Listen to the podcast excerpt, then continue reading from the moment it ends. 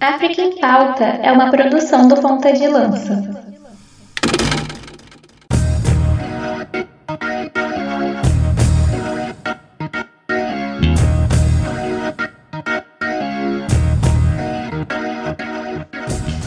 Atenção, ponta de lança! Começa agora o África em Pauta. A ponta da lança da informação sobre o continente mãe. No África em Pauta, você fica informado sobre política, economia, esporte, cultura e, por que não, fazer um resgate histórico do continente em que a vida nasceu. A gente chega no nosso episódio de número 12 e, para compartilhar mais um episódio comigo, eu chamo ele, o homem que corta mais do que Arjen Robin na Autobahn. Luiz Fernando Mãos de Tesoura Filho.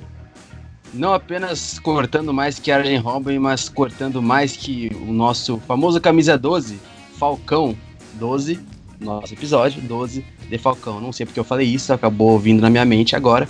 Mas é isso. Chegamos ao 12 episódio. Sobrevivemos até o 12 episódio.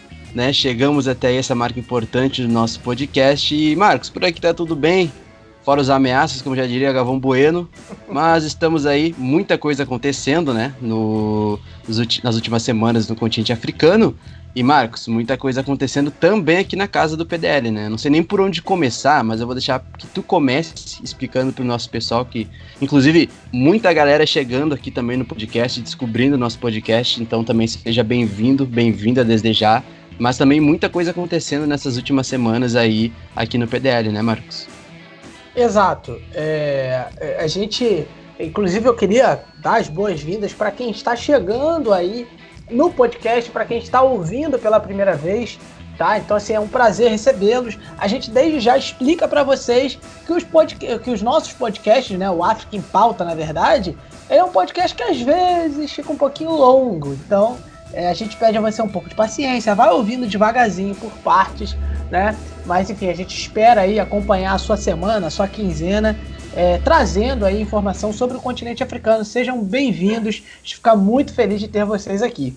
E é, para quem não sabe, né, o, o Ponta de Lança agora tem um financiamento coletivo. É isso mesmo. Agora você pode ajudar o Ponta de Lança a chegar mais longe, a aumentar a qualidade das suas produções. Né, a gente já vem aí há quase dois anos produzindo no Ponta de Lança é, de maneira, enfim, independente, na raça e tem procurado sempre aumentar a qualidade dos nossos podcasts, tanto técnica quanto também a qualidade do conteúdo. E se você quiser ajudar o ponto de lança a melhorar ainda mais, você pode participar com planos baratíssimos, né, Luiz? Isso mesmo. E como a gente pensou é, em colocar alguns nomes também, né, para alguns algumas opções de contribuição, nada mais justo do que a gente também colocar nomes de é, personagens africanos que têm uma importância histórica dentro do continente, quando passa a primeira moto aqui no Estácio de Sá. E assim, o primeiro plano, que é o plano de 10 reais, é o plano chamado Tomás Sankara. Tomás Sankara, inclusive, que será pauta nesse podcast mais adiante, que é o primeiro plano ali onde você pode é, usufruir né, ali do nosso canal de notícias, onde a gente diariamente está publicando notícias ali. Você tem acesso ao nosso grupo exclusivo, com todo mundo do Ponta de Lança, todo mundo que produz no Ponta de Lança, da diretora de arte até o podcaster, até o roteirista. Então, toda a nossa, a, a nossa tropa está lá nesse grupo exclusivo e lá a gente fala sobre pautas, a gente fala sobre histórias do continente africano e é um momento também, um lugar onde a gente debate tudo o que a gente vem fazendo nesses dias, diariamente. E, enfim, é um lugar muito bacana para a gente construir também novas ideias. É, o pessoal que já está lá, já, te, já teve uma prévia do nosso roteiro, por exemplo, muito possivelmente já sabe qual é o principal assunto é, do África em Pauta, então a gente vai trocando ideia é, por lá também. O plano de 15 reais é o plano Nzinga, da rainha Nzinga, que é foi, na verdade, uma rainha muito importante ali para a independência e para a história de Angola. Então, muito importante a gente ressaltar também as figuras femininas nas resistências aí é, nos países africanos, na história africana. Então, a Nzinga é o plano de 15 reais, onde além do grupo exclusivo, né, onde você vai estar em interação com todo mundo do Ponto de Lança para conversar sobre os assuntos que a gente já debate aqui no África em Pauta, futebol também, cultura, história, você também tem a oportunidade de receber mensalmente a nossa newsletter. A nossa newsletter é um produto especial do Pontrelance que você recebe pelo seu e-mail e com enfim, eu não vou ainda é, revelar, mas enfim, é um produto muito especial produzido por cada um de nós do Pontrelance. Eu tenho certeza que vocês vão gostar de receber mensalmente esse produto. Vai ser um produto preparado, um produto mais estilizado, um produto um pouco mais exclusivo, com algumas outras informações e textos sobre o continente africano que vocês todos vão adorar. E tudo isso que eu falei está na descrição aqui desse episódio, beleza? Você pode ver na descrição aí do seu agregador favorito ou também no YouTube. Os, os links estão aí, ou você pode ir na descrição, tanto no Twitter. Instagram ou no Facebook da firma, que tá lá o link né, do Apoia-se e você pode nos apoiar em um desses é, planos. E Marcos, tem a opção do Pix também, né? Exatamente. Né, você que quer fazer uma contribuição para o ponto de lança né? Você pode contribuir aí com valores abaixo dos 10 reais. Né? Ah, eu só tenho aqui 3 reais para contribuir. Bora, meu irmão. Então, tamo junto. Né? Então, ou quer doar acima dos 15 reais, beleza, não tem problema também, te agradece muito. É só você mandar um pix para a chave, né? Que, é, que é o e-mail, né? Que é contato.delanca@gmail.com. Você vai lá no seu aplicativo do banco, põe para fazer um pix né? Põe, seleciona lá e-mail, né? E põe contato.delanca@gmail.com, tá? E aí você pode contribuir para o Ponta de Lança chegar a mais ouvidos, né? Enfim, e também é, fazer com que nós possamos melhorar ainda mais a qualidade das nossas produções. Isso aí, então, senhor Marcos Carvalho, né? Lembrando novamente, os links estão todos aqui na descrição desse episódio e também podem nos chamar qualquer dúvida na DM, tanto no Twitter, no Facebook ou no Instagram, vocês podem nos chamar e a gente pode conversar beleza? E também o link está na descrição dos perfis da firma nessas diferentes redes sociais. Não deixem de apoiar, se puderem, a nossa firma para melhorar a produção, melhorar a estrutura do podcast. Né? A gente produz muita coisa por mês, muitas horas de produção e certamente tem um trabalhinho por aí. Então, se você puder, nesse mês, no próximo mês, nesta semana ou na próxima semana, estamos abertos a receber uma contribuição ou também se puder compartilhar o financiamento coletivo com mais pessoas que já curtem nosso trabalho, mas que ainda não estão sabendo do financiamento coletivo, a gente também realmente ficará muito feliz e esperando vocês nos nossos grupos e aqui na nossa casa, o PDL, que é a casa de todos vocês também. É isso, Luiz. Então, esperamos todos vocês. É, e agora nós vamos para o nosso, a nossa parte do programa que te atualiza com relação aos números da Covid-19 no continente africano. Começa nesse momento o boletim Covid-19 em África.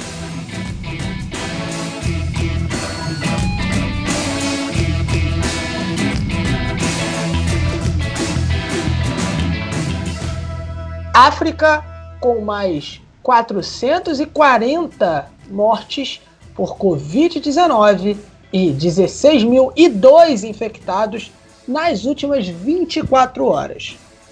Mais uma vez, é, eu gosto de fazer esse esclarecimento, até para quem está chegando agora, o boletim Covid-19, ele não é um boletim, apesar da gente trabalhar os números, né? Ele não é um boletim que busca uh, ficar só preso exatamente é, é, nos números mais atuais e etc. Né? Tanto que, enfim, quando esse programa for postado, é, é o, os números já vão ter. Né? A questão não é essa.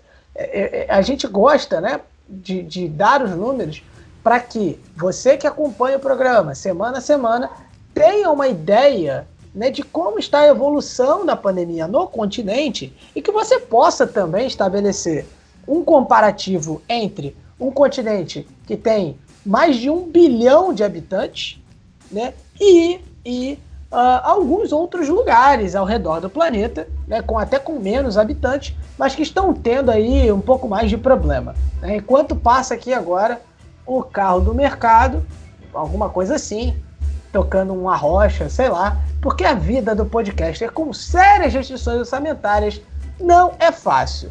Pode mudar se você chegar aí com a gente no nosso é, financiamento coletivo. Agora vai ser tudo isso, tá, gente? Não vai, não ter essa, não. Piscou, eu tô falando de financiamento coletivo. Mas enfim. É, agora, agora é assim.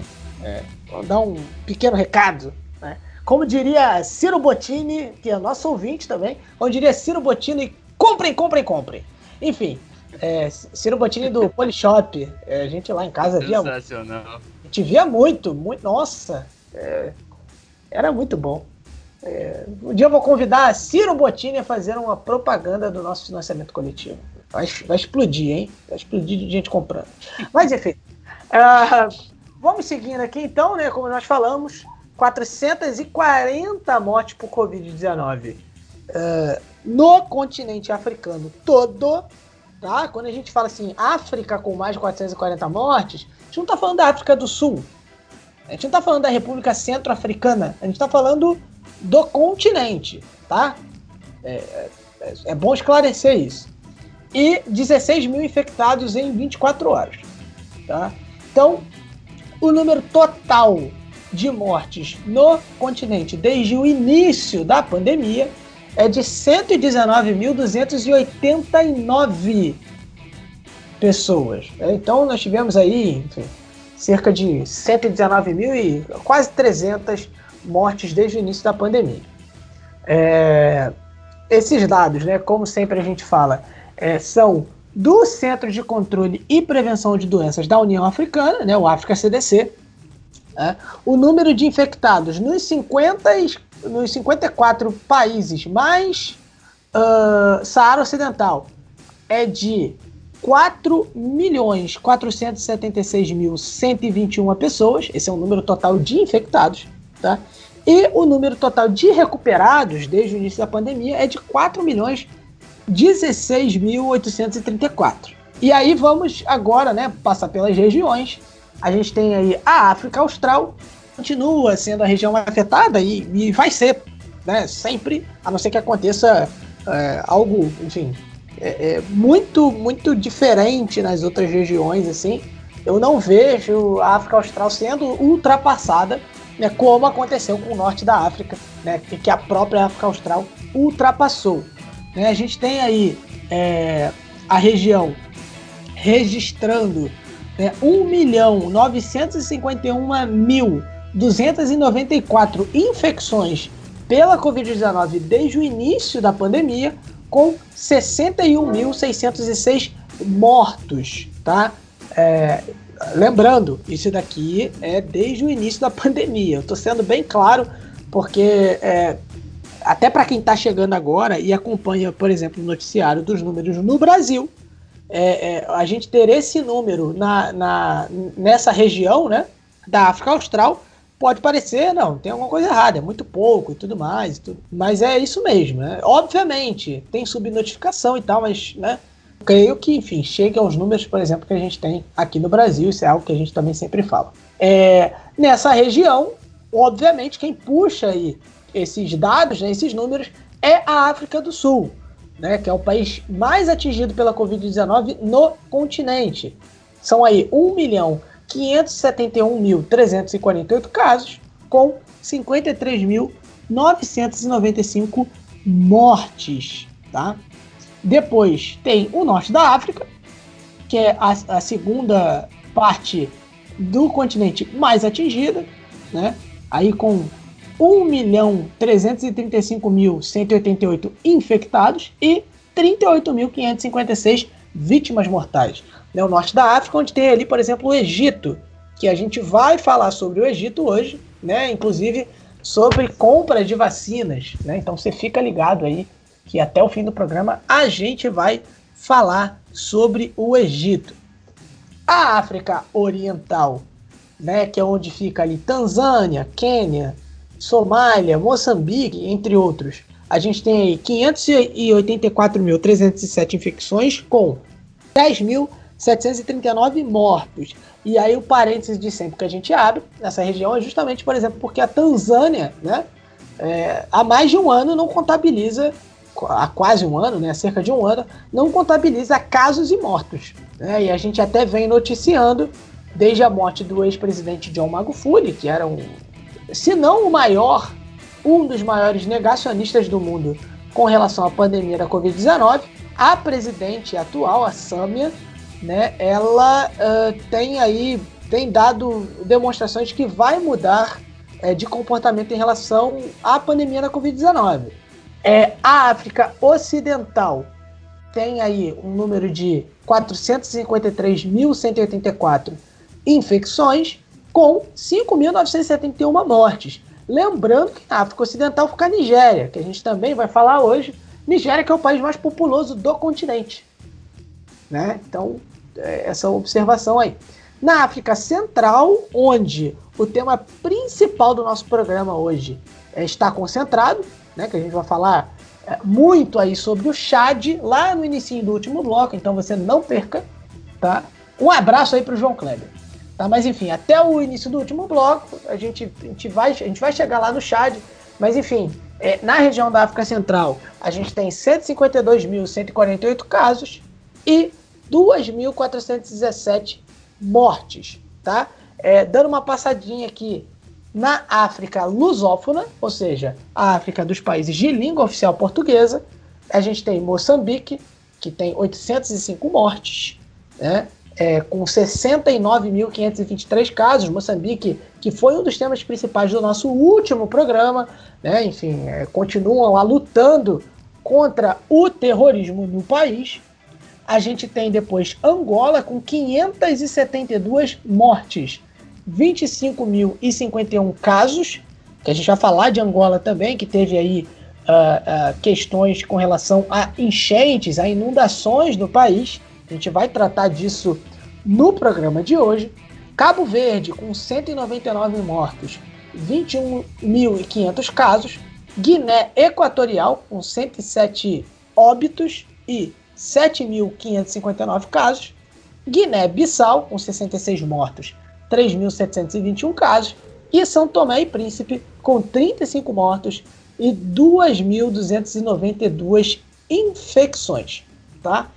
Para a gente fazer aquele ranking dos países que a gente sempre traz aqui, né, a gente já falou da África do Sul, que está no topo, a gente vem com o Egito na segunda posição, que tem 12.914 mortes no total e 219.774 infectados. Depois nós temos a Tunísia, que ultrapassou aí as 10 mil mortes e registra 294.138 casos de infecções. O Marrocos, que a gente vai falar hoje também no programa, tem 507.938 casos de infecção e 8.976 mortes é, associadas à Covid-19. Tá?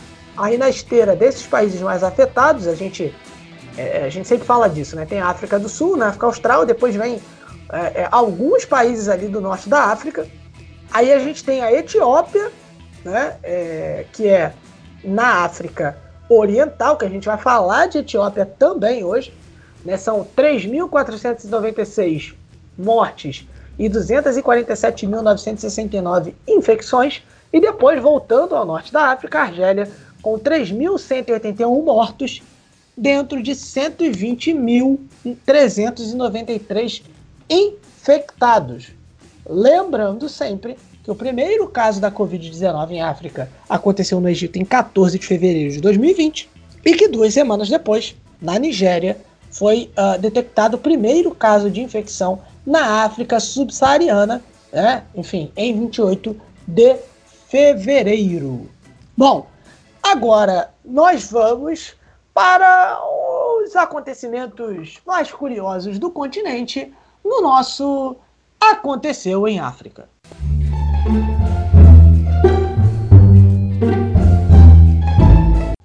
Bom, e no Aconteceu em África, nós temos um fato.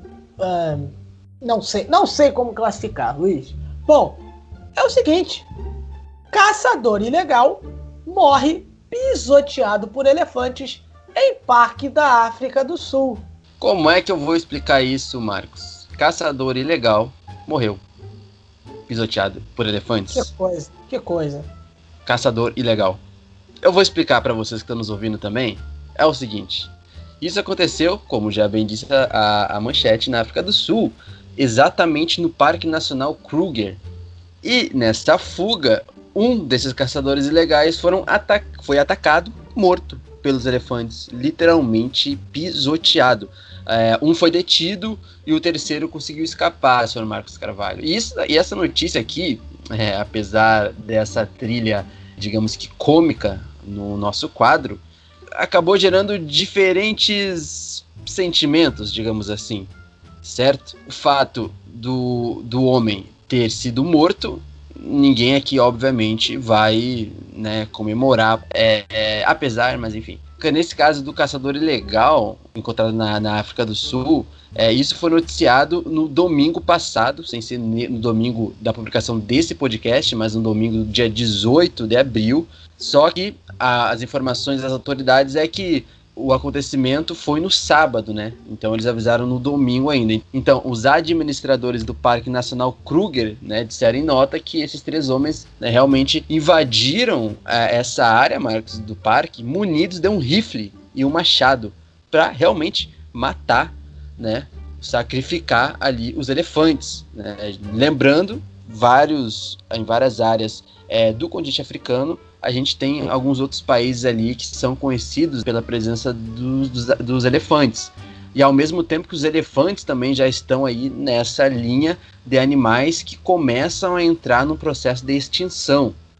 Então, esses três caçadores, um escapou, um foi detido e um foi pisoteado por esses elefantes, né, enquanto tentavam matá-los ilegalmente nesse parque nacional na África do Sul, é, munidos, repito, de um rifle e deu um machado.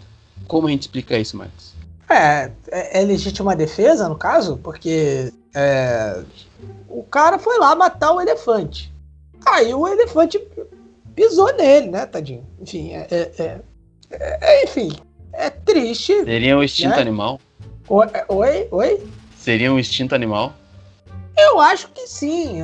Eu, eu, eu, eu, entendi você falando assim: teria sido extinto o animal é, eu ia falar que no caso sim também, mas é, é, mas é, mas eu acho que foi, não sei, eu acho que foi o, o, o elefante ali viu de repente o cara com um rifle apontado para ele, o elefante tá amigo, vamos, vamos lá, vamos, você com a tua arma eu com a minha e, e deu no que deu.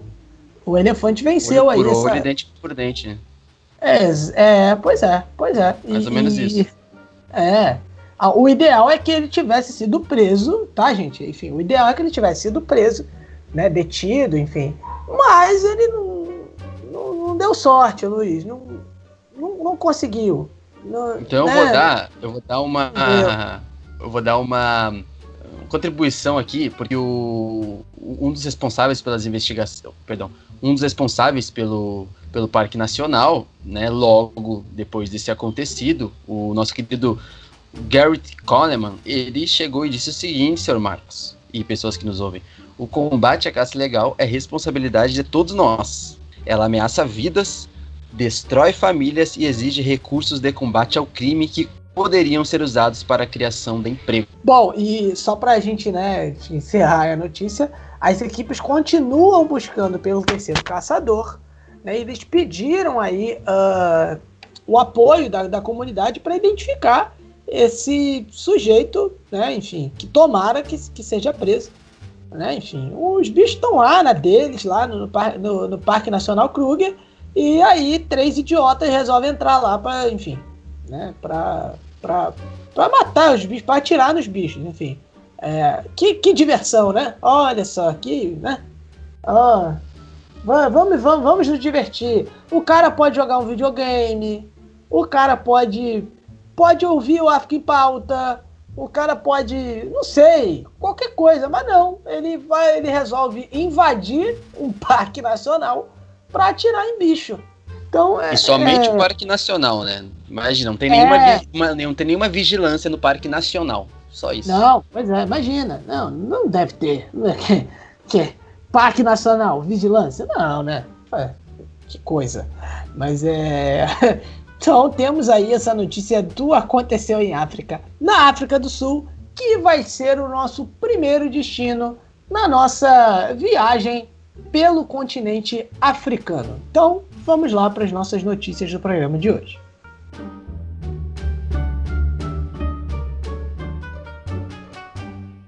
Bom, começamos na África do Sul com um fato que foi uh, amplamente divulgado, enfim, acho que todo mundo está tá meio ligado nisso. O incêndio florestal atinge a universidade e deixa feridos na África do Sul.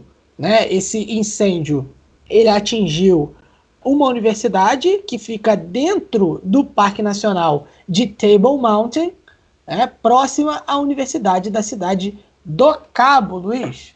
E essa é uma notícia que me e nos entristece muito, porque é uma notícia muito impactante assim para a história, não só da África do Sul e não só para a história, mas também para a história africana. Por quê? Primeiro, né, o Parque Nacional, o fogo começou dentro do Parque Nacional, de, lá em Table, Table Mountain, próximo a essa Universidade do Cabo. É, a Universidade do Cabo, que fica relativamente próxima ali é uma região montanhosa, onde também esse fogo foi se espalhando até chegar é, essa universidade, na cidade do Cabo. E aí o que acontece, Marcos? Isso eu, eu lembro de tu ter enviado essa notícia ainda quando surgiu a notícia do fogo que partiu do Parque Nacional em Table Mountain. É, ainda não se tinha a notícia que o fogo ia se alargar de tal forma e as bibliotecas, a, a, grande biblioteca da Universidade da Cidade do Cabo seria destruída por essas chamas, né? É, no momento, né, no último domingo, no dia 18 de fevereiro, de abril, 18 de abril, dois bombeiros voluntários foram hospitalizados com queimaduras no momento ali da tentativa é, de salvação da, da biblioteca da Universidade do Cabo e de acordo com a própria instituição todos os estudantes que estavam dentro do campus foram retirados e, enfim, nenhum acabou ferido ou, ou, algo do tipo, ou alguma situação ainda pior. A direção do Parque Nacional, em nota também, ela informou que o incêndio ela foi registrado pela primeira vez às nove da manhã, eh, no horário da África do Sul, três da manhã aqui no Brasil, no horário de Brasília. Naquele momento, desde o primeiro momento do incêndio, já foi mobilizada já uma grande equipe para controlar o incêndio. Só que aí, senhor Marcos Carvalho e o pessoal que nos ouve, o incêndio se alastrou de tal forma até chegar à grande biblioteca da Universidade do Cabo.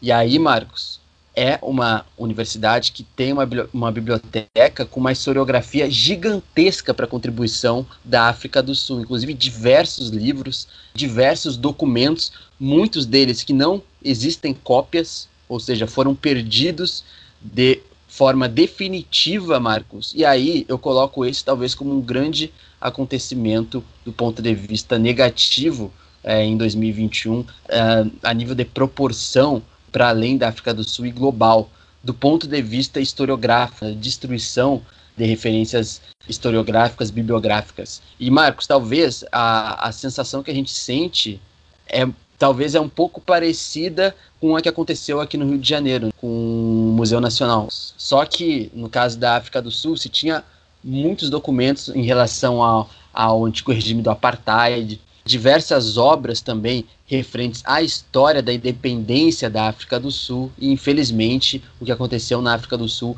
ainda é algo que a gente não consegue contornar a gravidade disso, porque muita coisa ainda vai ser concluída, as investigações vão serem concluídas, a gente ainda não tem é, a noção exata da perda da quantidade desses materiais, é uma perda gigantesca para a memória sul-africana e para a história também, para a memória da preservação africana. Então é uma notícia muito triste a gente noticiar aqui no África em Pauta.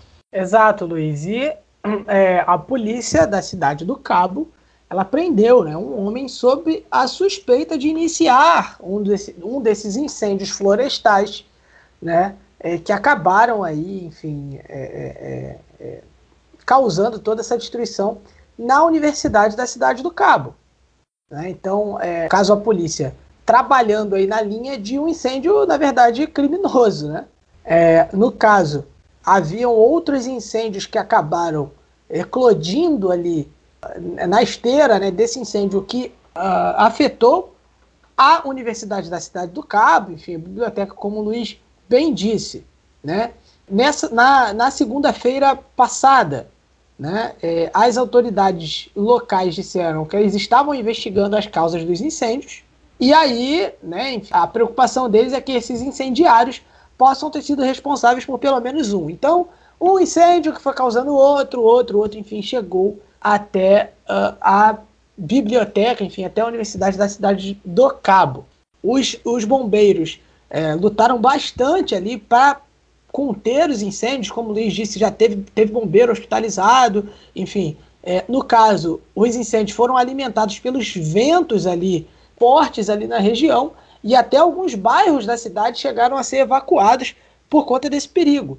E aí, enfim, aquela recomendação de umedecer os jardins, tudo isso para que evitasse ali que o fogo se espalhasse é, nos bairros ali, uh, nas proximidades.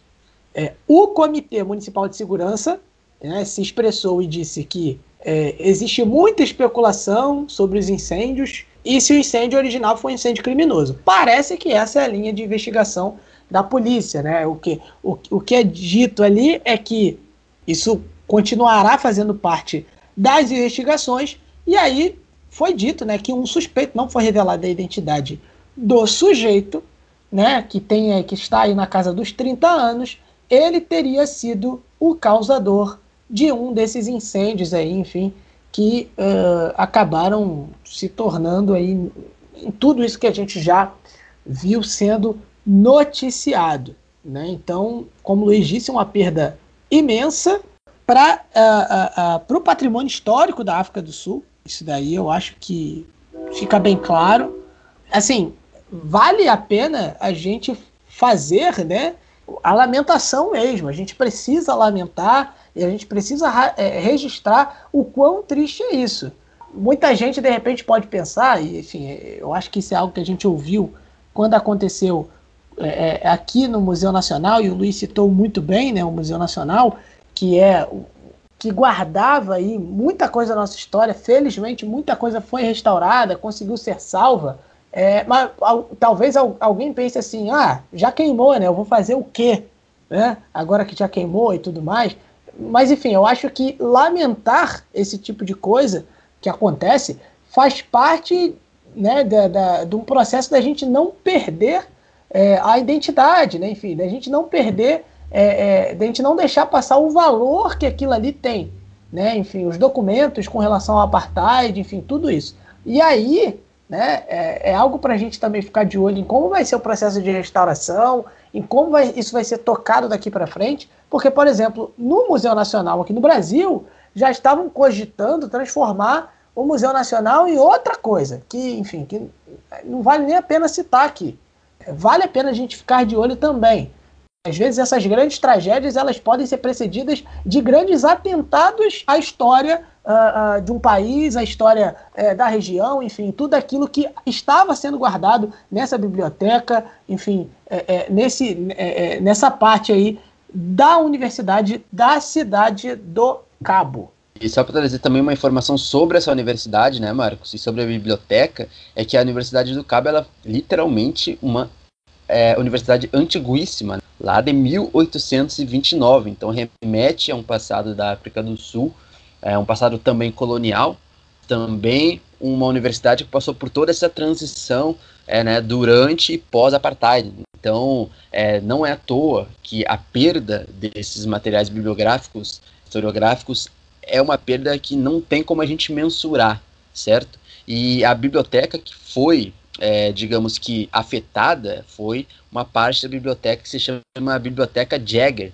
que abrigava ali mais de 1.300 coleções e cerca de 85 mil livros sobre a história da África. 85 mil livros sobre a história da África, repito.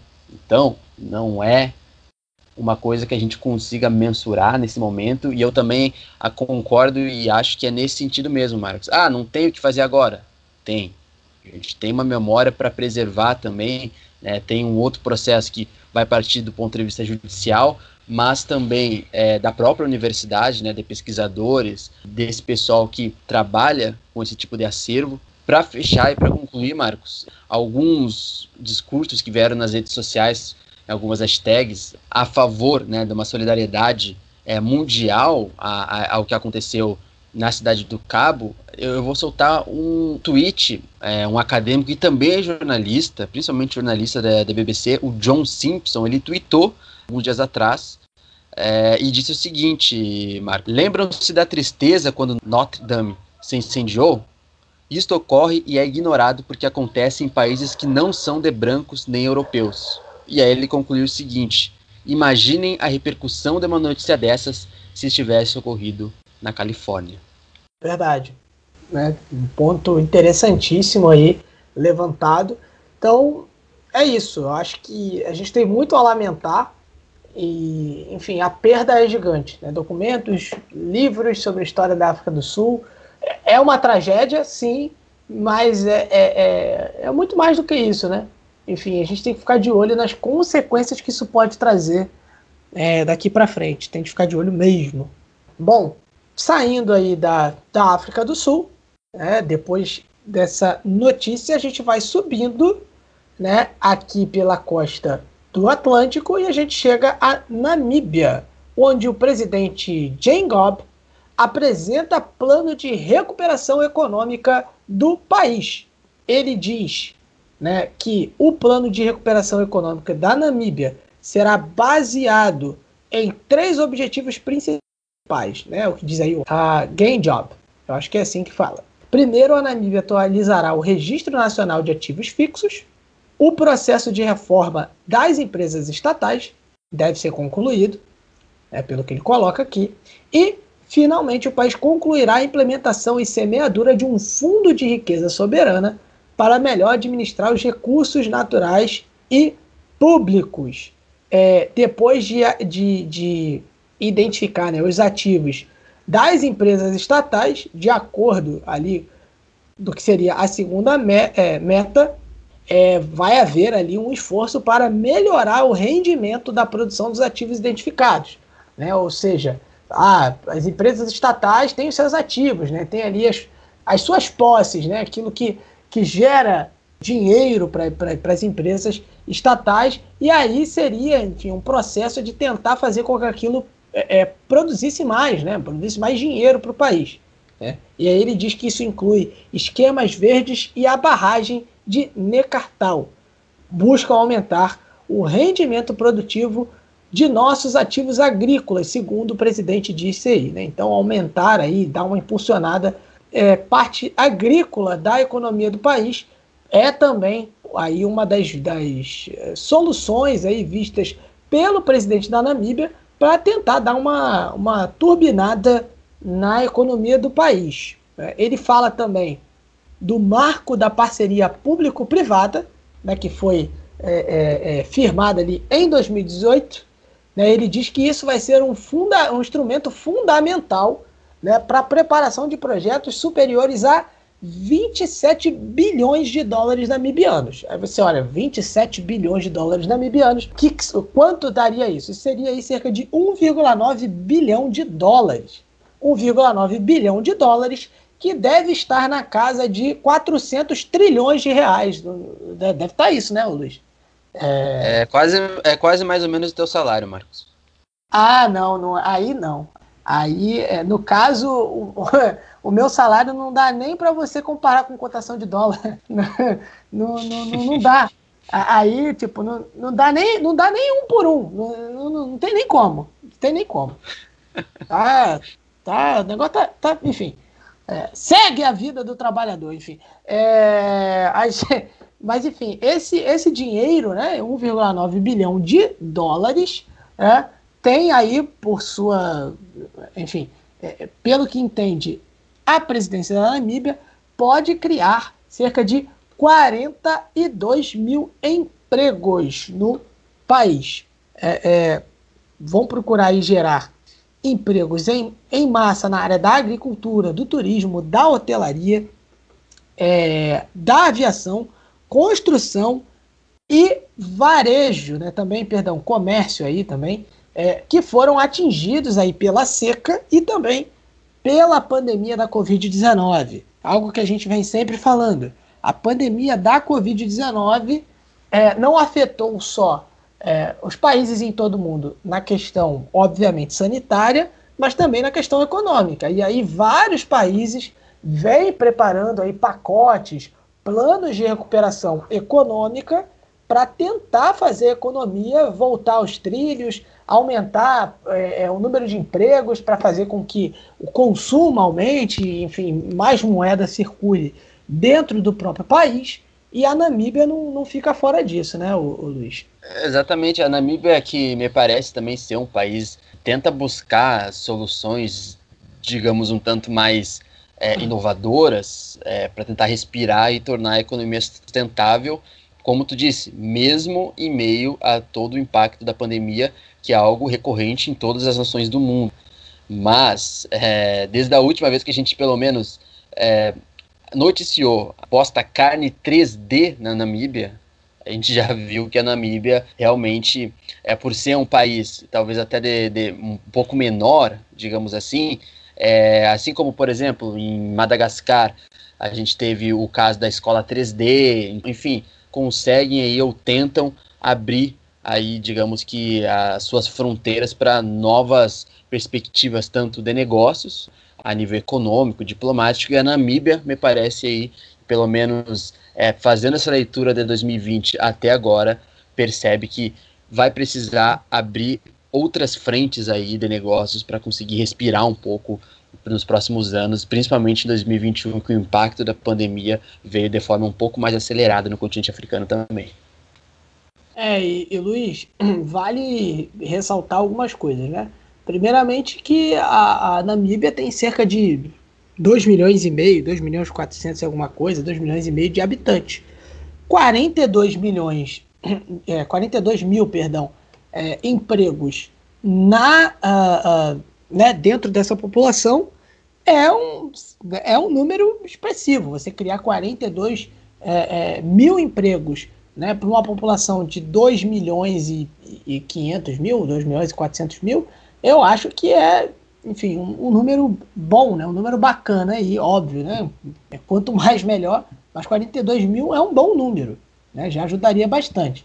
É, a, a, economia da, da, da Namíbia, né, ela tem, uh, ela se destaca muito ali, né, enfim, apesar de ser uma economia um pouco desenvolvida, ela acaba se destacando, né, por ter é, é, uma produção de diamantes é, bacana, aí, enfim, uma grande produção de diamantes, né, é, que dá aí cerca de um quinto do PIB do, do país. Né? Mas é interessante que esse plano de recuperação não passa, é, não é citado aí, né? Enfim, a produção de diamantes. Né? Eles focam muito, por exemplo, também na parte de é, agricultura, né? É, sendo que o país ele tem assim a, a, a característica da agricultura de subsistência, né? Cerca de, vamos dizer que a metade do, do, dos habitantes eles é, é, recorrem aí à agricultura de subsistência. Então é importante ver aí, enfim, que parece que há um, um plano de desenvolvimento para esse setor também. Bom, agora nós vamos continuar subindo, Luiz, e a gente chega a Angola. É, a gente tem três notícias em Angola. A gente vai aí a primeira é uma notícia de algo que vem já se arrastando há um tempo, mas agora, enfim, o negócio ficou um pouco mais sério. Governo de Angola suspende atividades da TV Record no país. É, TV Record, ou Record TV, como é, é chamada aqui no Brasil, né? Eu acho que as pessoas conhecem, né? A, enfim, a, a emissora, né? A, a Record TV, ou Record TV, ou TV Record, ela, ou, ou pelo menos tinha, né, uma força muito grande em Angola, é um país muito. É, é, é, um, é uma emissora muito assistida no país, tá? É, tem uma sede muito bonita, inclusive, em Angola, no bairro de Talatona, que é um bairro, digamos, nobre ali de Luanda. É muito bonito mesmo, você passa na frente do estúdio, assim, bem, bem bonito, bem bonito mesmo. Enfim, também a Igreja Universal do Reino de Deus, era muito forte lá. Enfim, a, a TV Record ela se consolidou lá também através Igreja Universal do Reino de Deus. Eu acho que não é segredo para ninguém a ligação entre a TV Record e a denominação neopentecostal brasileira, né? visto que a, o, a TV Record é de posse do, do bispo Edir Macedo, que é o líder da, dessa igreja, dessa denominação neopentecostal. Essa notícia da suspensão das atividades da Record é da Deutsche Welle e a suspensão passou a valer a partir da meia-noite da última quarta-feira. Houve aí uma, uma declaração do, do governo de Angola, né, do Ministério das Telecomunicações, Tecnologia de Informação e Comunicação Social, é que houve ali a constatação de inconformidades em relação aos requisitos legais para o exercício da atividade jornalística em Angola. É, o ministério, esse ministério, né, que tem esse nome é bem grande, alegou, por exemplo, que a empresa Rede Record de Televisão é, Limitada, né, que responde pela TV Record África, tem como diretor executivo um cidadão não nacional. Então você tem aí essa, essa questão. Só que aí você pensa, olha, isso daí deve ser por conta da Universal, né? A gente disse, a gente até citou, enfim, a ligação entre a Igreja Universal e a Record TV, que não é segredo para ninguém, mas nesse caso ainda não, não é. é. é. A gente teve até algumas notícias com relação à Universal uh, nessa semana também, enfim, alguns bispos brasileiros fazem aí acusações a Angola, enfim, de perseguição, até de perseguição religiosa, o que uh, o governo angolano nega, né, e que, e que inclusive dizem que não, não, não tem aí nenhuma possibilidade disso afetar a diplomacia entre os dois países. Isso é o que o governo de Angola diz. Mas, enfim, é, no caso, nós tivemos aí outros dois canais de TV é, com atividades suspensas. Né? Dois canais, inclusive, nacionais de Angola, que é a Zap Viva e a Vida TV. Então, isso daí não foi específico com relação à, à ligação entre a Universal do Reino de Deus e a TV Record. Eu, eu só fiz aquela contextualização, né? Para que vocês, é, é, enfim, conseguissem entender que a força da Record, né, que obviamente se deu muito por conta da força da Universal do Reino de Deus na África lusófona, principalmente em Angola. Mas nesse caso, a suspensão não é por conta uh, da relação entre a denominação e a TV. Essa é uma questão que foi, enfim, bastante veiculada no Brasil.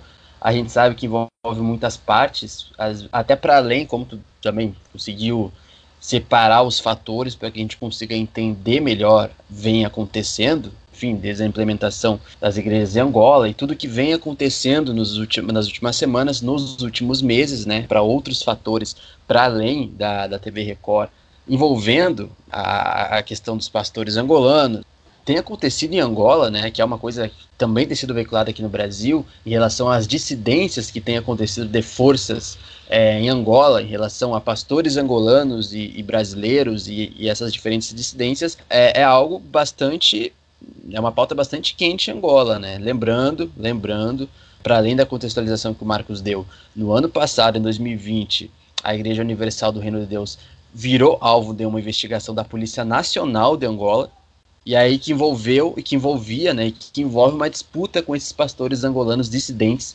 é, que acabaram se decidindo, né, é, dessa ala de pastores brasileiros e inclusive é, houve, por exemplo, ocupação de templos, né, que foi um movimento é, nacional mesmo de pastores angolanos. O Marcos pode explicar um pouquinho melhor do que eu sobre essa questão das, dessas ocupações desses templos, que envolveu inclusive até o presidente Jair Bolsonaro, que na metade do ano passado, na metade de 2019, na metade do ano passado, mandou um, enviou uma carta oficial ao João Lourenço, é, pedindo uma espécie de proteção aos pastores brasileiros é, em Angola, mas parte dessa dissidência ela surgiu na verdade lá em 2019 ainda com uma queixa crime que foi apresentada ainda em 2019 que gerou por exemplo essa investigação essas investigações e inclusive é, ações de busca e apreensão em Angola.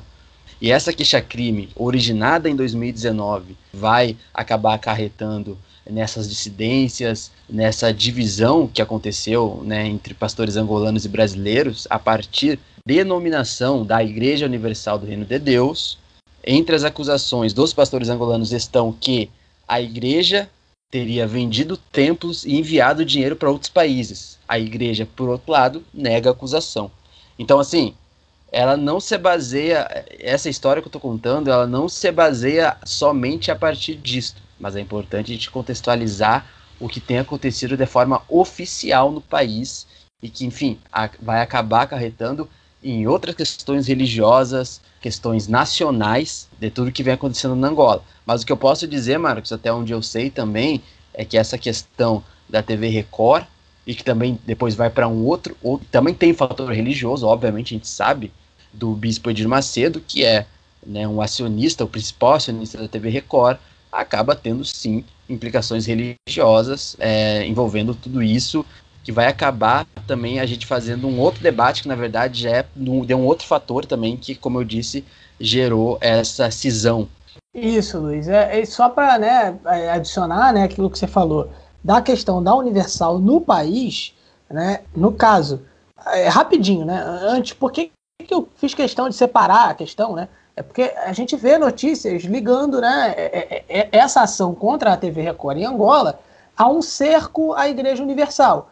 E como eu disse, como você tem ali, por exemplo, o canal da, da Zap Viva, que é um canal da Zap, que é uma, enfim, que é que, que nem uma Sky lá, né? Uma Sky, uma NET, enfim lá em Angola, eu não, não vejo que seja um fator direcionado exatamente à Universal. Né? E como você bem disse, canais que, enfim, não tem conteúdo religioso, ou enfim, aconteceu a mesma coisa. Né? Então, os critérios são, são outros que não a questão da Universal. Tá? Mas a questão da Universal é o seguinte: desde 2019, a, a Igreja Universal em Angola vem aí sendo, é, é, enfim, sendo palco ali de um, de um racha, de uma batalha pelo controle da igreja. Existe uma ala é, brasileira e ligada né, ao Edir Macedo, né, que está de um lado dessa luta, e outra de, pastores, enfim, ou bispos é, angolanos. Ainda em novembro de, de 2019, vários líderes né, angolanos acabaram ali é, é, se rebelando contra a administração brasileira e eles tomaram alguns templos da Universal né, no país. Isso é bastante significativo, gente. A, a, a Universal ela tem muita força em Angola. Tem, enfim, é, é, é, igrejas em, vai, em, em, vários bairros, né? igrejas não, perdão, templos em vários bairros. É uma questão é, é significativa isso. Aí, desde 2019, a pro, aí, desde 2019, a Procuradoria Geral da República de Angola começou a, a participar né, do conflito, participar no sentido não como né, de um lado ou do outro, mas ela é, está é, movendo uma investigação contra a Igreja Universal, e aí existem algumas acusações, né? Acusações de discriminação racial, abuso de autoridade, exigência de castração química e evasão de divisas, tá? O que o Luiz até citou aí, evasão de divisas. É, houve também é, é, a menção é, de, algumas, de algumas fontes, né? Falando de uma certa obrigação é, de abortos também, enfim, é, a, a, mulheres de pastores, mas, enfim, isso foi citado, isso não é algo que está na investigação propriamente, mas isso é algo que também foi citado. Então, é, isso partiria da, a, da ala brasileira. Tá? Então, são acusações que estão sendo feitas à parte brasileira, que a parte brasileira faria isso. E aí houve todo esse motim né, da liderança angolana é, em fevereiro de 2021. Você teve ali algumas catedrais abertas, só que sob o controle do bispo angolano Bezerra Luiz.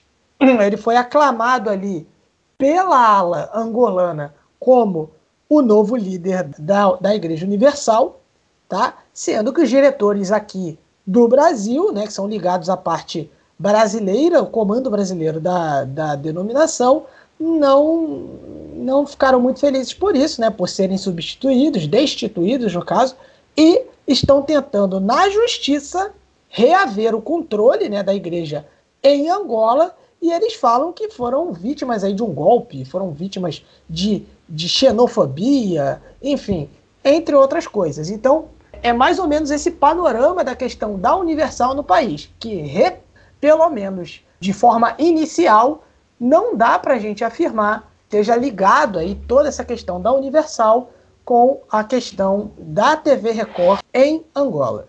Bom, a gente vai para outra notícia em Angola e, enfim, a coisa até que a gente estava conversando aqui em off, né? É, a gente sempre tem muito cuidado para falar com, com, relação a, notícias, né? Relacionadas a, a, cunho religioso e tudo mais, porque apesar de, enfim, a gente ter sempre uma, né, ter alguns fatos que são públicos e tudo mais, tem gente que, por exemplo, é membro né, por exemplo, da Igreja Universal do Reino de Deus, que não tem nada a ver com os possíveis atos ilícitos, enfim. A gente de maneira nenhuma né, quer aí, enfim, ferir a, essas pessoas. A gente tá, quer deixar bem claro aqui, enfim, até o nosso respeito às pessoas.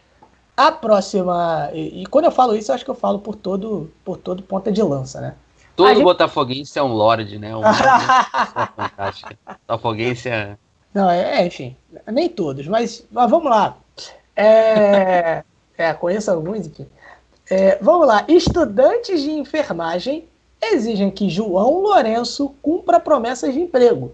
Então, tem uma galera aí que está né, bem bolada aí com o J-Lo. É, é, dezenas de estudantes de enfermagem em Benguela marcharam na noite da quarta-feira, dia 14 de abril, para exigir o enquadramento direto na saúde. Enfim, eles queriam aí é, vagas no setor da saúde via concurso público em Angola. Existem ali, existiam ali nessa manifestação alguns cartazes recordando ali de promessas do J-Lo com relação a isso, né, de criar mais vagas para, enfim, o setor da saúde, trabalhadores do setor da saúde. Os manifestantes, eles se concentraram no Largo de África, na presença de vários agentes da Polícia Nacional. Eles disseram que fazem parte de uma lista com mais de 8 mil candidatos não admitidos há três anos, mesmo com notas positivas. Então eles dizem o seguinte: que eles passaram, eles cumpriram todos os requisitos, enfim, eles estão aptos a, a, a assumir, tomar posse ali é, de cargos na área da saúde, enfim, de postos na área da saúde do país, mas estão aí há três anos esperando. Né? E aí é, é, eles observaram que há um concurso aberto para o setor, tá aí para ser aberto, que, é, que o número de vagas é quase quatro vezes superior ao de candidatos com, com notas para passar em 2019. Ou seja, tem vaga, eles estão precisando. é, é, então, assim, eles entendem que eles deveriam ser admitidos com parte dessas vagas, né, com, com, com essas vagas aí, e ainda sobraria vaga para mais gente disputar aí e entrar no setor da saúde angolano. Então eles estão cobrando aí o J-Lo essas vagas na área da saúde. Né? Eles são cerca de 8 mil e são cerca de 25 mil vagas. Né? Então os manifestantes estão pedindo aí que, que 8 mil dessas 25 mil vagas é, sejam destinadas a eles, né, esses estudantes de enfermagem. E Marcos, eu vou soltar uma frase que foi entoada, um grito, na verdade, que foi entoado pelos jovens né, é, que estavam nessa manifestação. E que é muito sintomático, é, é muito sintomático mesmo. Abre aspas. Senhor presidente, favor, faça sentir o seu nome. Somos jovens, queremos trabalhar. Somos jovens, queremos trabalhar. Então, Marcos, é o que a gente já vinha conversando. De certa forma, as manifestações que ocorreram é, durante o ano passado, do jeito que foi, com a parcela da população que foi às ruas, jovem em sua síntese maior, assim, jovem, demonstra também, né, a partir de, desses, digamos que desses extratos, assim, de manifestações, algumas inquietudes que a gente já vem falando, de coisas que já vem acontecendo e o termômetro ele está só subindo em relação ao João Lourenço, né? É, foi, por exemplo, a segunda manifestação naquela semana que ocorreu, com foco nessa questão do emprego, depois da que foi realizada, a primeira que foi realizada lá por candidatos a auxiliares de limpeza no setor da educação. Então, tem-se essa demanda e essa reclamação nesses setores aí da saúde e da educação. E, senhor Marcos, eu não preciso ser é, nenhum sociólogo, nenhum estudioso para saber que quando o povo vai para a rua reclamar de saúde e educação, o cenário não deve ser muito bom. Então, é um termômetro aí interessante para a gente conseguir afirmar, se não afirmar, mas para sublinhar algumas coisas que a gente já vinha situando, também vinha é, situando muito bem todo esse contexto que vem acontecendo na Angola e parece que esses, essas manifestações que vem acontecendo aí na saúde e na educação são muito sintomáticos de um governo, não digo na corda bamba porque eu acho que ainda não é essa questão, mas pensando nas eleições ano que vem, é uma situação bem emergente. É, e no caso, o fato de, de você ter muitos jovens participando de manifestações é, reforça um ponto que a gente também fala aqui. O MPLA nunca esteve tão perto é, é, perder a sua hegemonia. Eu estou dizendo que na próxima eleição o MPLA vai perder, mas a tendência é que com os anos, como são, são a, a, sempre os jovens estão aí protestando, enfim, e buscando aí movimentos contra o governo, a, a, a tendência é que com o decorrer dos anos, né, a base de eleitores do MPLA possa vir a enfraquecer. Né, se você tiver mais jovens que são oposição ao, ao, ao MPLA. Enfim, é uma conta, eu não sei se dá para entender bem o que eu estou falando, né? mas é isso, você tem um número de jovens protestando. Né? E com temas como o Luiz disse, com relação à saúde, educação e tal. É, à medida que o tempo vai passando, né, esses jovens eles passam né, para outros jovens que vão, que vão crescendo, vão se juntando ali, esses mesmos ideais, enfim. Então, assim, vamos, vamos ficar de olho, né? Vamos ficar de olho. Eu estou bastante curioso para as eleições de 2022 e pro, enfim, para as eleições também lá em 2027.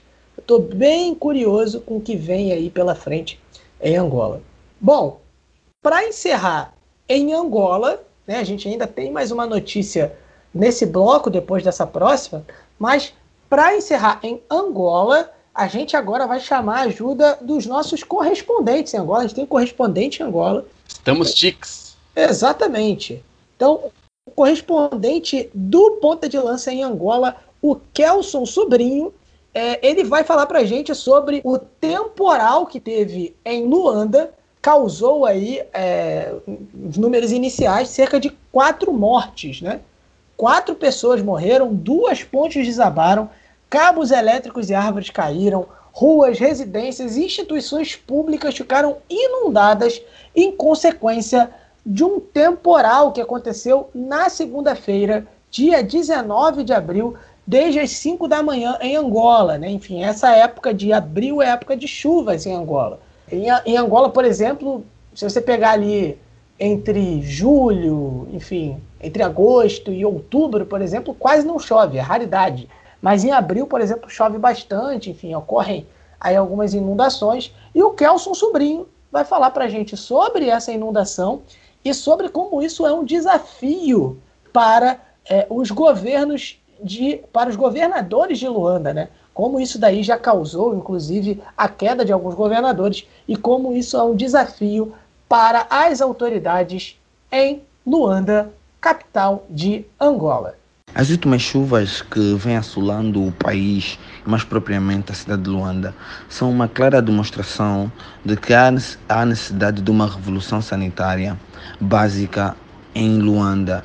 É, a cidade capital é a cidade mais populosa do país, com cerca de 8 milhões de pessoas, 8, entre 8 e 9 milhões de pessoas, e tem sérios problemas sanitários. A drenagem das valas, a manutenção dessas valas, onde a água escorre um grande problema. E além disso, isso vai afetando cada vez mais a vida das pessoas. Estamos a falar de cerca de 79 mil pessoas que foram afetadas pelas chuvas, 14 mil, 14 mil casas que foram inundadas e cerca de 33 pessoas que morreram devido à chuva entre março e abril. É uma situação, uma situação muito triste e que, claro, os órgãos do governo vêm tentando, não com uma celeridade que agrada as pessoas, mas vêm tentando eh, minimizar essas, essas situações. A governadora de Luanda, Joana Lima, vai tentando eh, com o pouco que tem, porque Luanda é uma cidade que disse politicamente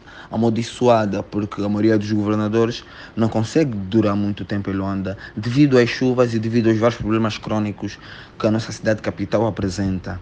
E é um grande problema e um grande desafio para um governador liderar e governar Luanda. Não é fácil e o Estado, desde muito tempo atrás, vem tendo várias dificuldades com a gestão de lixos, com a gestão das águas e com a gestão das consequências das chuvas no sentido geral. Porque mesmo com a alocação de mais de 400 milhões de kwanza do Orçamento Geral do Estado para essas questões de manutenção de valas que foram sido alocadas nos últimos anos pelo, pelo, pelo governo de, de Angola, não são suficientes para as, os grandes problemas que a cidade vem, vem sofrendo. Porque com chuvas uma chuva que ocorreu há cinco dias atrás, na segunda-feira de Luanda, dia 19, uh, eh, destruiu hospitais, pontes, infraestruturas, pessoas desalojadas e mortes. O mais triste são as mortes de crianças que vem acontecendo em Luanda cada vez mais como consequência das chuvas. Então há uma séria, há uma necessidade,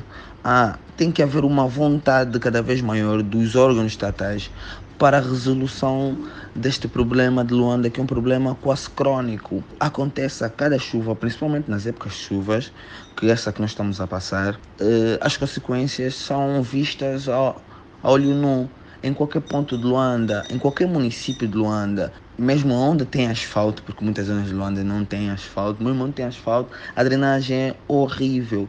E nas periferias é onde há o maior problema, porque não existem drenagens praticamente, as valas são abertas e as pessoas, quando aquilo, quando as águas das chuvas aumentam, misturam-se com as águas das valas. É um grande problema sanitário quando as águas das chuvas misturam-se com, com, com, com, com porque aqui é um, há uma grande, uma grande problemática que já foi levantada por vários especialistas sobre as, uh, os cemitérios. Aqui nós temos muitos cemitérios, muitas pessoas que vivem à volta dos cemitérios.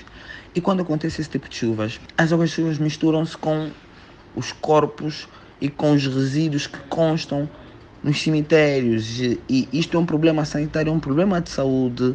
E isto é, é muito maior do que a pandemia do coronavírus em Luanda. As chuvas acabam tendo mais impacto na vida das, das, pessoas no dia a dia. As pessoas não conseguem trabalhar, as pessoas não conseguem movimentar-se. Quando há umas chuvas, eh, quando há chuvas como essas que tem havido nos últimos dias e principalmente nos últimos meses na capital de Luanda, é seriamente um problema que tem que ser resolvido o mais rápido possível porque as pessoas não conseguem viver na capital com mais população, a cidade mais populosa do país e quando há chuvas as pessoas ficam estagnadas, paradas, não conseguem trabalhar, não conseguem fazer negócios, não conseguem viver a sua vida, não conseguem ter vida. Perdemos vidas por causa de chuvas, além de negócios, além das infraestruturas, pontes.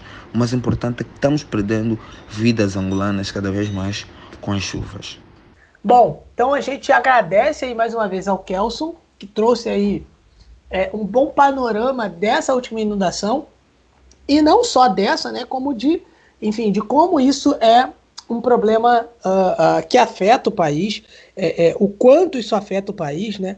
Em, até na área de infraestrutura, e como isso mexe, inclusive, com a estrutura política ali uh, da região central ali da província de Luanda, né? É, que é a capital do país.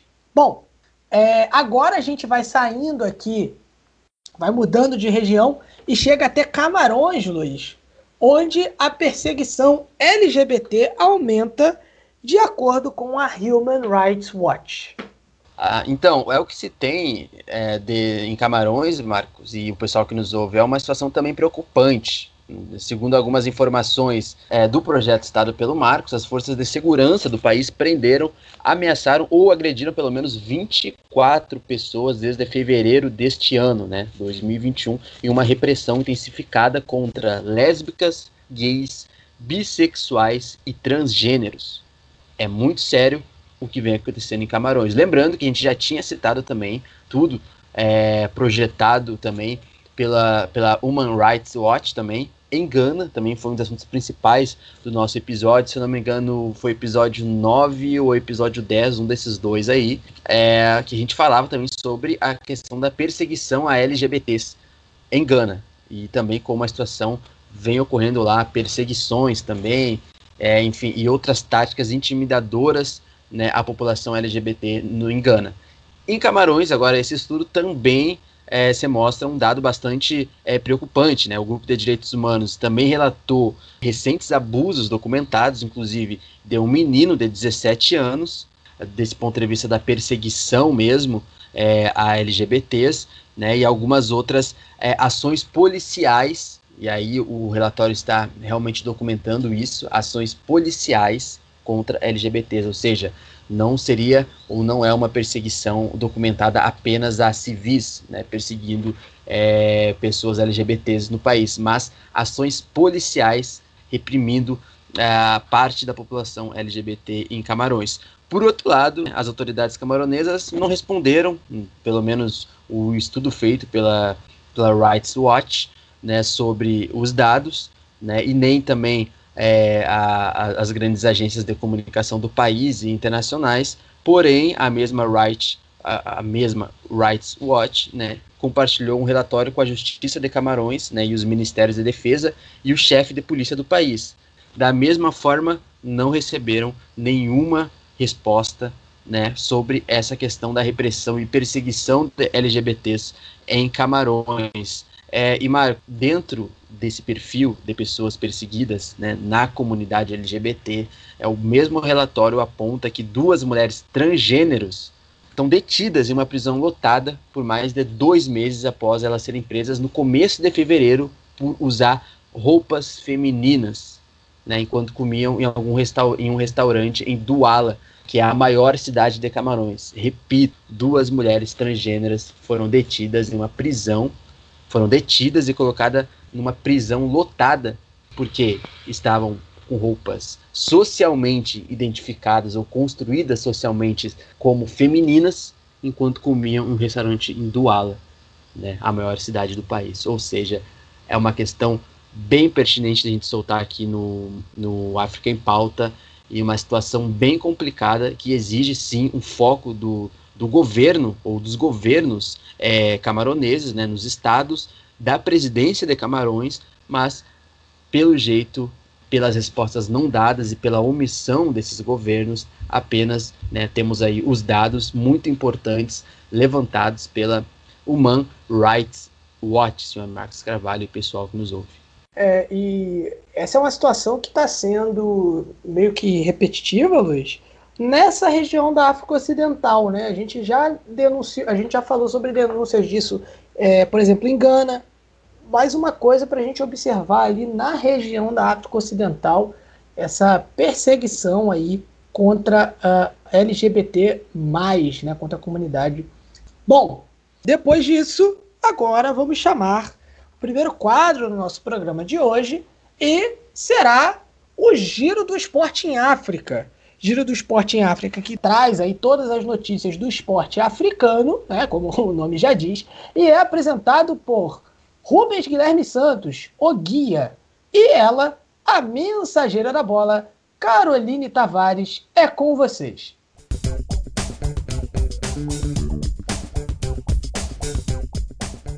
Fala galera, aqui é Caroline Tavares e hoje eu, junto com Rubens Guilherme Santos, estamos aqui para trazer mais uma vez todas as novidades sobre o mundo do esporte africano.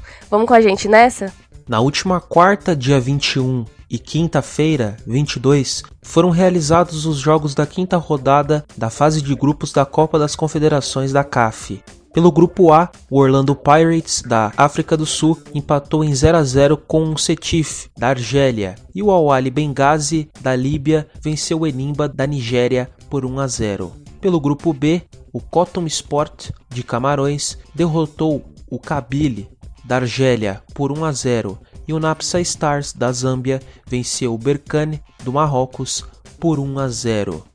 Pelo grupo C, o Jarraf, do Senegal, saiu com a vitória contra o Etoile do Sahel, da Tunísia, por 1 a 0, e o Sfaxian, também da Tunísia, venceu o Salitas, de Burkina Faso, por 2 a 0. Já no grupo D, o Raja Casablanca do Marrocos derrotou o Namungo da Tanzânia por 3 a 0 e o Pyramids do Egito venceu o Incana de Zâmbia por 1 a 0.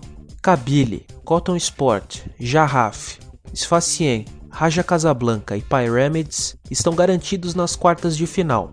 As duas vagas restantes no mata-mata serão definidas no grupo A, onde todos os clubes ainda têm chances de conseguir a classificação. Todos os jogos da sexta e última rodada acontecem no próximo dia 28. Informações sobre resultados e classificações finais você pode conferir nas nossas redes sociais, no arroba pontalancapdl. Três árbitros principais da Confederação Africana de Futebol foram selecionados para apitar as partidas dos torneios de futebol das Olimpíadas de Tóquio. Salima Mukansanga, de Ruanda, Vitor Gomes, da África do Sul e Bamiak Tessema, da Etiópia, foram escolhidos para a arbitragem principal das competições masculina e feminina nas Olimpíadas deste ano. O grande destaque entre os três é Mukansanga, que é uma das principais árbitras do futebol ruandês e africano, já tendo apitado a Copa do Mundo Feminina em 2019, um trio que foi composto por ela e pelas assistentes Gladys Lengui, da Zâmbia, e Lígia Tafesse Abebe, da Etiópia.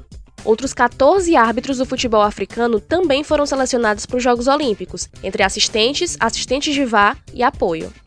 No jogo de volta da repescagem valendo vaga às Olimpíadas, Camarões empatou em 0 a 0 com o Chile. O jogo de ida foi vencido pelas chilenas em 2 a 1. Com isso, as leoas indomáveis ficam de fora dos Jogos Olímpicos de Tóquio. Zâmbia será a única representante africana no torneio. Falando na única representante africana no futebol feminino das Olimpíadas, foram divulgados os grupos dos torneios de futebol feminino e masculino das Olimpíadas de Tóquio. No futebol feminino, a Zâmbia caiu no grupo F, juntamente com China, Brasil e Holanda. Já no masculino, a seleção da África do Sul está no grupo A, com Japão, México e França, o Egito no grupo C, com Espanha, Argentina e Austrália, e a Costa do Marfim caiu no grupo D, com Brasil, Alemanha e Arábia Saudita. O ranking da FIFA de futebol feminino foi finalmente atualizado. A seleção africana melhor colocada é a Nigéria, que ocupa o 38º lugar na lista geral. Completam o top 10 da Confederação Africana de Futebol Camarões, África do Sul, Gana, Costa do Marfim, Guiné Equatorial, Tunísia, Marrocos e Mali. Na madrugada deste domingo, na Califórnia, Estados Unidos, o nigeriano Kamaru Usman subiu no octógono do UFC para mais uma defesa de título do peso meio-médio. Dessa vez, Usman encarou o estadunidense Jorge Masvidal. E na quarta defesa de cinturão, o nigeriano venceu mais uma vez. Dominante na luta desde o início, ele nocauteou Jorge no segundo round após conectar um lindo direto no rosto do estadunidense. Com isso, Usman mantém a invencibilidade em sua carreira dentro do UFC, com 19 vitórias e um empate. Hoje falamos de Copa das Confederações da CAF, Olimpíadas de Tóquio de 2020 e também sobre mais uma vitória de Kamaru Usman no UFC. Essas foram as informações do nosso Giro do Esporte neste episódio. Voltamos com vocês, Luiz e Marcos. Bom, agora a gente voltando do Giro do Esporte em África, vai à Nigéria, né? O país uh, está aí enfrentando uma guerra contra o Boko Haram e, segundo o líder de povo indígena, pastores fulani também estão envolvidos nessa guerra. Né? Lembrando que pastores fulani, no caso aqui, a gente não está falando de um cargo sacerdotal. Né? A gente está falando é, sobre, enfim, é, aqueles ali que, enfim, tomam conta de rebanhos ali, né, de, de ovelhas, e acho que de boi, gado também é pastor. Tá? Mas, enfim, é, o líder indígena, o líder do povo indígena de Biafra, né, o Mazin Kanu, disse que a Nigéria está em estado de guerra, tá? E não em estado de insegurança, como afirma o governo nigeriano. Ele disse que a guerra foi lançada na Nigéria pela seita terrorista Boko Haram, o Estado Islâmico na província da África Ocidental e pastores fulani assassinos. Tá? Então ele diz que há um grupo ali de pastores fulano, fulani que são assassinos. E aí, em um post no Twitter na quarta-feira, do IPOB, né, que é uh, Indigenous People of Biafra, enfim, é, é, o que a gente já citou ali no início, Canu, né? Ele disse que os senhores da guerra já conquistaram o norte e estão vindo para o sul. Ele diz na postagem o seguinte: Nigéria, pare de chamar isso de insegurança. É guerra. Ela está vindo de Boko Haram, ISWAP e Herdsmen. É do norte, islâmico e dirigido por hashtag Fulani. Eles conquistaram o norte e logo virão para o sul. É, ele fez essa declaração, né? ele prometeu o grupo vai defender todos os territórios do Sudeste e outros estados onde há ali, enfim, é, a presença de povos indígenas ali, né, enfim, de, de, de Biafra. É, ele afirmou também apenas empresas como a Eastern Security Network, que é formada pela Indigenous People of Biafra, né, enfim, a, a organização aí de povos indígenas de Biafra, podem salvar as pessoas. Né? Então, uma notícia aí preocupante na, na, na Nigéria, enfim. A atuação do Boko Haram no país da África Ocidental não é novidade para ninguém, né? não é nenhuma novidade aí, mas temos aí mais uma vez mais uma notícia associada ao Boko Haram, enfim, as células terroristas do grupo atuando na Nigéria. E, Marcos, é, eu acho que é a primeira vez que a gente cita, é, de fato, o IPOB, né, que é a sigla dos indígenas de Biafra. É, como é que eu posso explicar isso para o pessoal que nunca ouviu falar? É, essa, diga. Não, só esclarecer que Biafra, não, a gente não também não, não está fazendo é, é, referência àquele cantor que canta voar, voar, subir, subir, e por onde for, além do mar. Só isso. Muito bom, cara. Essa foi, essa foi boa, hein? Boa. É, como é que eu volto a falar sério depois de uma piada dessa? Mas vamos, vamos tentar retomar a situação para tentar contextualizar para o pessoal é, sobre o IPOB, é, os indígenas de Biafra, que é uma, uma instituição, digamos, um grupo né, oficialmente formado em 2012 pelo CANU, onde a gente já citou, e que é, é, um desdobramento, na verdade, de uma antiga, um antigo grupo separatista, lá, uma SOB, com dois S, a sigla, né, que foi fundada lá em 99 por um outro cidadão, né, por um outro civil. E ambas essas campanhas, e agora o IPOB, formado em 2012 pelo CANU, fazem uma campanha pela secessão, principalmente ali do Sudeste, que é um, um Sudeste que foi antigamente uma região, e ainda é, né, uma região ocupada pelos indígenas, não só os indígenas de Biafra ali, mas pela população ali que reside em Biafra. Né? O povo indígena de Biafra, na verdade, né, além de ser uma organização separatista na Nigéria, ela, o principal objetivo da, da, da, dessa organização é restaurar um estado independente de Biafra no sudoeste do país, por meio de um referendo de, de independência.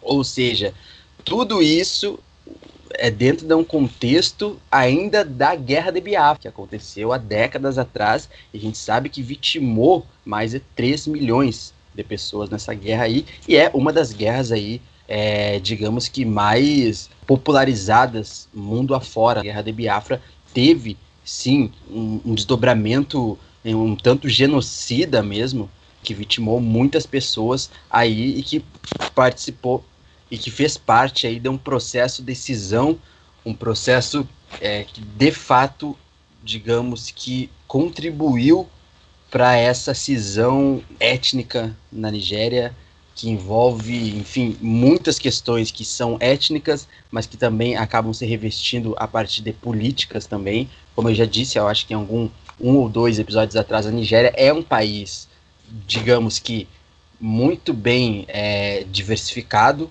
mas que também tem algumas cisões ali, alguns atritos, conflitos entre diferentes etnias. E aí o povo indígena de Biafra, essa organização, reitera é, enfim, essa necessidade de independência ali no sudoeste da Nigéria. E isso, obviamente, não é uma questão nada fácil, certo? Mas, para se ter noção, os apoiadores né, do, do, do, do IPOB são exclusivamente da etnia Igbo. Etnia Igbo, que é uma das etnias aí é, que tem um, uma maior concentração aí, é, digamos assim, na Nigéria, a nível de cargo político também e populacional. E mesmo assim, o IPOB ele é conhecido por criticar principalmente o governo federal da Nigéria, né, pelo baixo investimento e distribuição desigual de recursos, por exemplo, naquela parte do país, né, ali o povo que clama por independência ali daquela região na Biafra. Então é uma situação que recorre a diversas questões históricas também de marginalização étnica, certo? Enfim, não é uma questão nada fácil, mas é bom a gente voltar, a gente citar né, o, o IPOB o, e essa parcela da, da população indígena de Biafra para que a gente consiga compreender essas cisões que existem na Nigéria e que, enfim, estão longe de serem resolvidas. É, outra notícia da Nigéria, Luiz, é o seguinte: na verdade, é, é um editorial do Pulse, né, que é um, um jornal nigeriano, é, pedindo ali que o ministro das Comunicações, o Pantami, né, seja uh, demitido ou que ele renuncie, né, na verdade, por suas opiniões terroristas, tá? Só para você ter uma noção, né? É, nós temos aí, por exemplo, vou dar aqui, enfim, a lista de algumas coisas que o, o Pantami, é o, o, o Sheikh Issa Ali Pantami, né, que tem 48 anos, algumas coisinhas que ele fez. Por exemplo, ele saudou Osama Bin Laden, né? E Osama Bin Laden, sim, é aquele que orquestrou aí é, os ataques terroristas uh, de 11 de setembro, enfim, e tantas outras coisas aí que o Bin Laden já é conhecido, né? E ele, a frase que ele disse sobre o Osama Bin Laden é que o Osama Bin Laden seria um muçulmano melhor do que ele. Aí ele diz o seguinte: também tem, tem outra coisa aqui, por exemplo. Ele diz que, enfim, essa outra declaração dele aqui é o seguinte: todos ficamos felizes sempre que os incrédulos são mortos.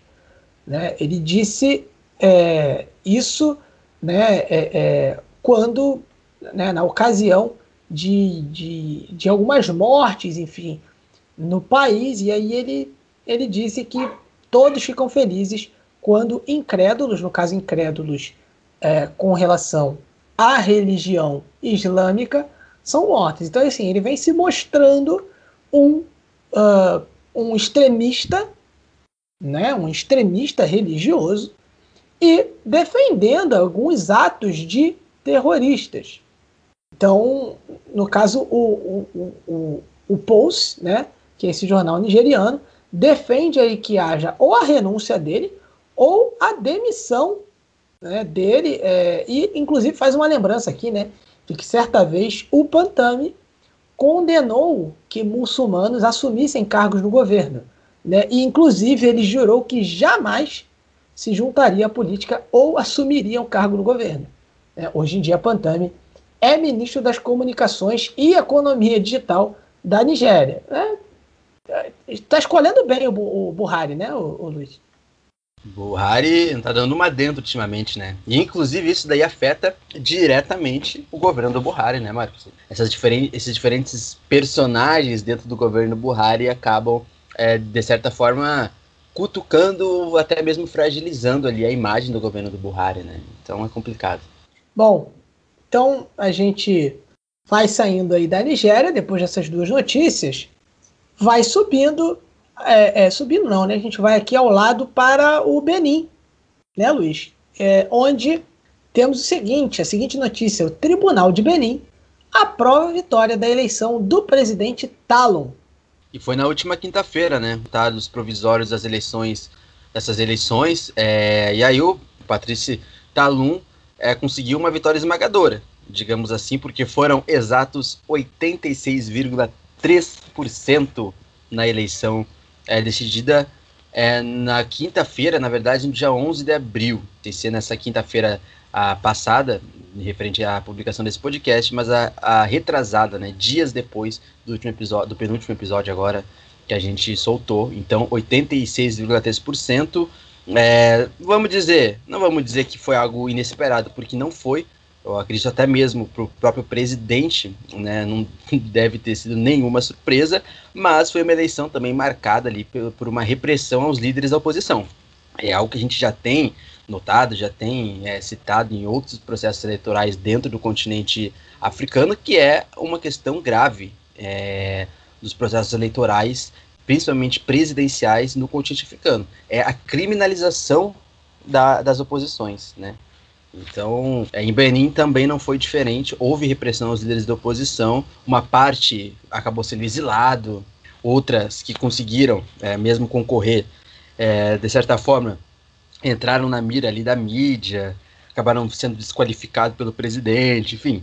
É, diversas estratégias que a gente já sabe que acontecem em alguma, alguns desses processos eleitorais dentro do continente africano, mas 86%, um pouquinho mais, para o Talum, que vai para o próximo mandato no país.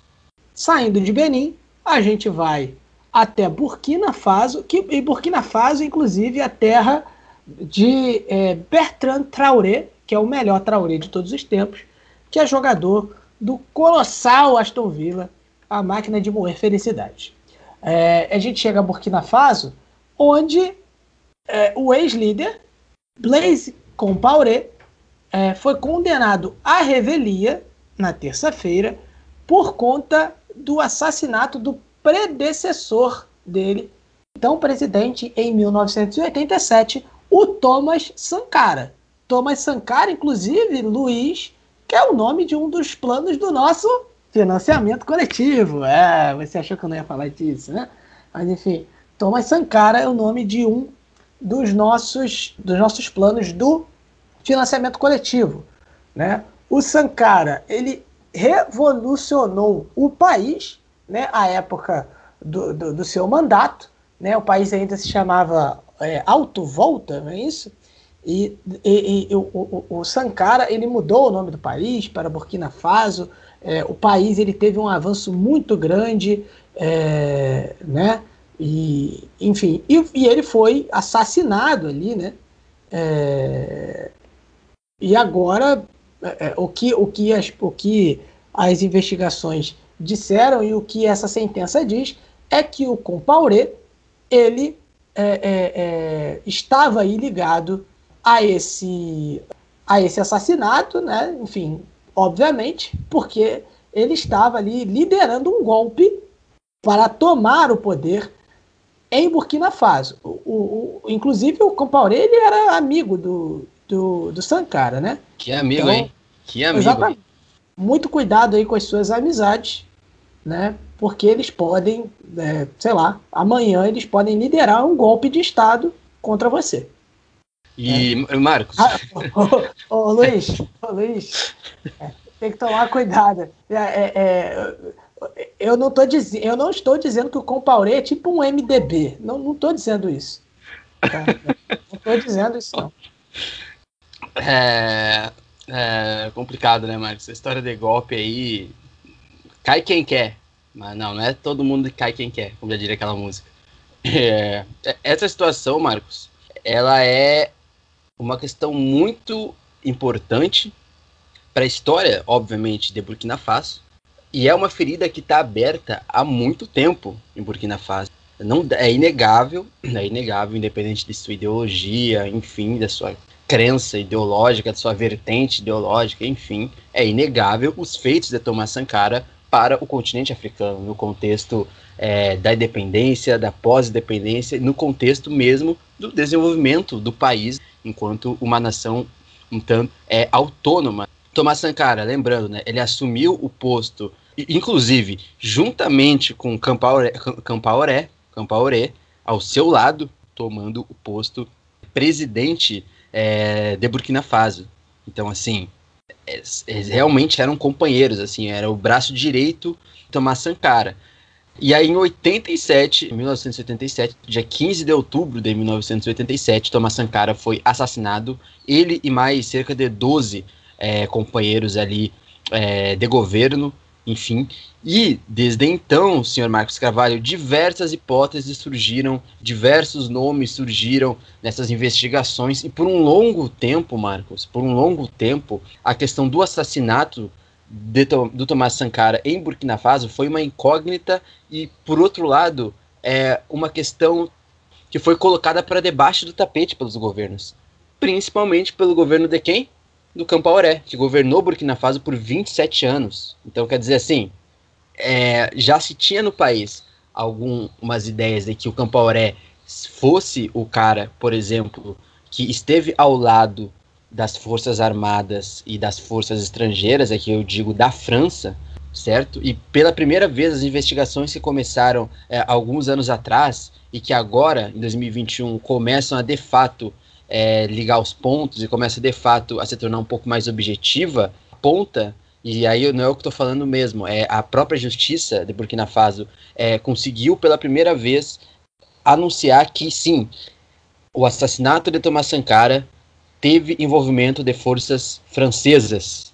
Foi, foram só as forças francesas que, enfim, que colocaram o gatilho? Não.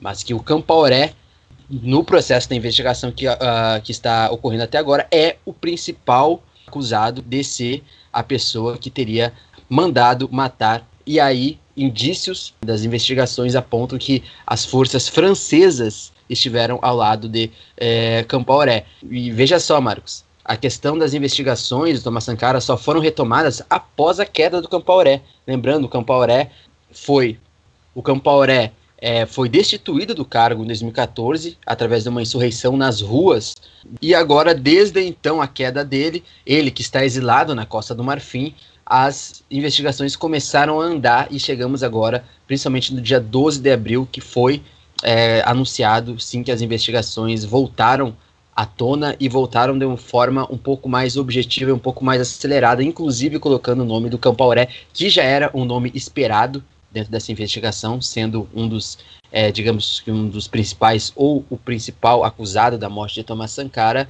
Digamos que as expectativas, Marcos e pessoal que nos ouve, é que esse julgamento aconteça até final do ano, final de 2021. Lembrando que isso já vem acontecendo né, é, desde os últimos anos e, e, vem parando, e vai, e começa novo e, e para e volta, mas parece que pela primeira vez, de fato, a justiça de Burkina Faso aponta um principal culpado e, sobretudo, Marcos, que é importante para quem é, acompanha a história é, do Thomas Sankara, ou para quem é, é, digamos, uma espécie de devoto do Thomas Sankara, é que, pela primeira vez, de fato, as investigações comprovam que sim, forças francesas estiveram ao lado do assassino de Thomas Sankara. E isso é muito revelador para a história do Burkina Faso e para a história também aí do legado de Thomas Sankara, que precisa ter um desfecho tudo que não tem um desfecho abre margem para conspirações, abre margem é, para diversos discursos. Então, somente aí a justiça, nesse caso, vai poder dar um veredito final. Campaoré ainda não se sabe se vai comparecer ao tribunal, porque está exilado na Costa do Marfim. Em 2015, a Burkina Faso tentou resgatá-lo, resgatá-lo não, tentou prendê-lo e fez contato com, com o governo de, de, Costa do Marfim. Costa do Marfim não aceitou, digamos que, extraditar o Campaoré de volta para Burkina Faso. Mas, enfim, Campaoré, então, aí na mira oficialmente agora mesmo da justiça do Burkina Faso e até o momento o principal acusado da morte do maior líder da história de Burkina Faso e um dos maiores líderes africanos aí na história é, de todas as nações e do continente. Bom, de Burkina Faso, a gente já está aqui, a gente sobe para o Mali. Né? A gente atravessa a fronteira, a gente chega ao Mali, Luiz, onde o líder da Aliança Rebelde do Mali, né, CNA, morre por ferimentos à bala. É, o líder da Aliança Rebelde liderada por Tuaregues em Mali morreu em decorrência de ferimentos à bala sofridos em um ataque de pistoleiros não identificados fora ali da sua casa na terça-feira. Foi o que disse ali um porta-voz do movimento e do governo de Mali, né? O Sidi Brahim Old Sidati, presidente da coordenação dos movimentos Azawad, né, que é o CMA, foi baleado na capital do país, Bamako, né, na manhã de terça-feira. Né? Foi o que disse ali o porta-voz, o Almou Ag Mohamed. Ele foi levado a um hospital, mas, enfim, algumas horas depois acabou uh, morrendo em decorrência dos ferimentos. Essa, a, a, a morte do Sidat foi confirmada, né, como nós dissemos, também pelo governo de Mali, né, que disse que abriria uma investigação sobre o ataque. Até então, ninguém ainda assumiu ou reivindicou a responsabilidade pelo atentado, né, enfim, pelos tiros, pelo assassinato do Sidat. É, complementar, Marcos, que o CMA, né, citado por ti, no título é uma aliança, é, por exemplo, de grupos rebeldes que buscam uma autonomia ali naquela região norte do Mali. É uma região mais desértica e estratégica ali também de alguns grupos, inclusive, inclusive de disputa né, entre esses grupos é, rebeldes e residentes e que ocupam esse território no, ao norte do Mali, mas também de outras forças que disputam, inclusive forças de insurgência islâmicas nesse, nessa região desértica. Então, a morte desse líder, ela pode indicar várias coisas, né? Lembrando que o líder, esse líder que faleceu, ele é um dos signatários de um acordo de paz que ocorreu em 2015, né, junto com o go próprio governo do Mali e uma coalizão ali de milícias é, pró-governo que tentavam ali, pelo menos, é, acabar ou diminuir com a instabilidade ali no norte do Mali, que é uma região que há anos já tem aí uma enorme estabilidade por meio dessa série de estabilidade, que enfim, é uma região também que necessita de um apoio estratégico, político e, e, militar ali. Então a ideia desse acordo de paz de 2015, que ainda não foi selado, e agora com a morte dele, a, o vácuo ele cresce ainda. A, é bem preocupante essa questão, Marcos, porque essa morte e esse ataque parece ser obviamente estratégico, e aí agora vai abrir uma outra margem e o centro disso tudo vai voltar para o governo do país. Lembrando que desde 2012, principalmente ali numa rebelião tuareg, é, o país, o Mali em si, vem aí convivendo com golpes, tanto o golpe que ocorreu durante o ano passado, o golpe que ocorreu em Bamako, na capital, em 2012, além de, de, de uma própria rebelião ali dos tuaregs também no mesmo ano, que acabaram, enfim, é, de certa forma, descentralizando e esvaziando o poder no norte do Mali ali, que, como eu disse e como eu repito, é uma região que começou a ser ocupada por militantes islâmicos ali, da célula radical, digamos assim, né, ou do autodenominado Estado Islâmico, enfim. É um, um local onde, para além das forças malinesas ou é, tem ali também a ajuda das tropas francesas nessa região ali desde 2013, mas tem aumentado a ocupação ali dessas células terroristas e extremistas no norte do Mali. É isso, Luiz. Então, né, mais uma notícia aí do conturbado Mali, é, que inclusive temos um episódio sobre o, o Mali no, no Mama África FC Continente, que é o nosso podcast que te apresenta país por país do continente africano. Ainda não temos todos os países, mas estamos no caminho. Né? O podcast é apresentado por Rubens Guilherme Santos, o guia, e esse episódio do, do, Mama, é, do Mama África FC Continente, Luiz, é bom a gente dizer né, para os nossos ouvintes, aqueles que, que estão chegando, é um episódio bem atualizado, porque ele já conta né, a situação que houve recentemente no mar do golpe de Estado que teve no Mali, enfim, toda a crise que aconteceu ali no ano passado. Então, assim, é, é o guia mais atualizado sobre o Mali que você tem, é, enfim, sendo produzido em língua portuguesa. A gente pode falar isso porque, né, a gente tem, né? Fazer o quê? É mais um motivo para você contribuir no nosso financiamento coletivo. Né? É, é, né, é bom lembrar, né? É, eu não sei se eu já falei disso. Eu não sei se eu já falei disso nesse episódio, mas é, é bom, bom lembrar.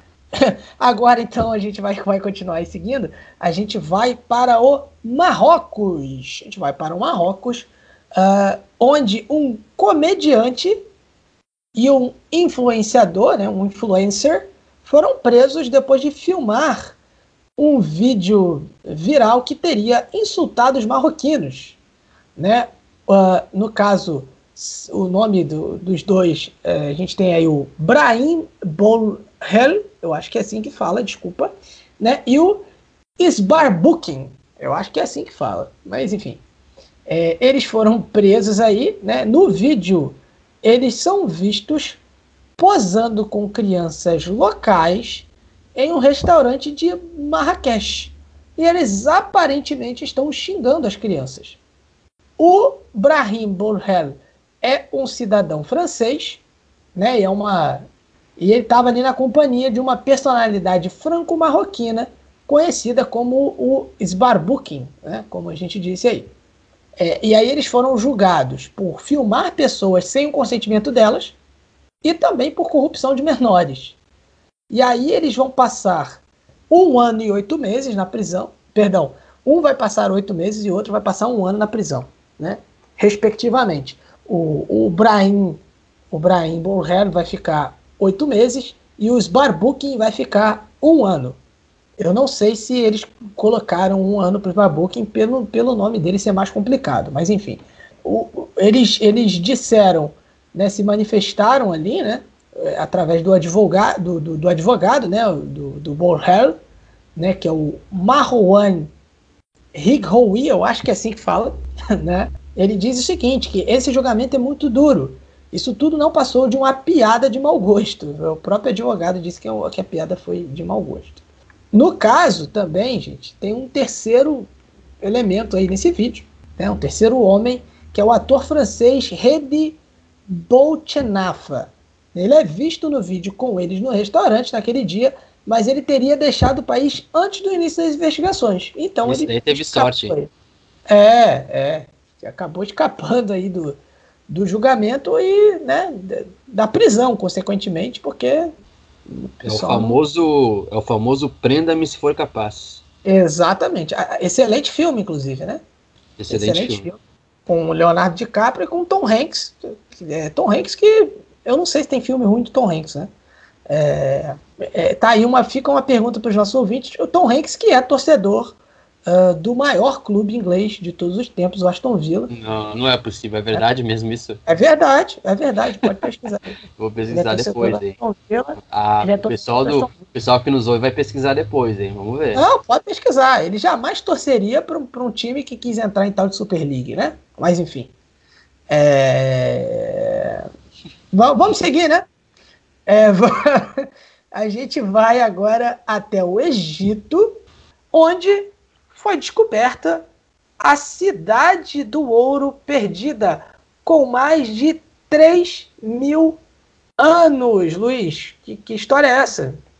A gente está falando aí, Marcos, de uma descoberta lá na quinta-feira do dia 8 ainda, é, que talvez, ou muito possivelmente, seja a maior descoberta é, do século XXI.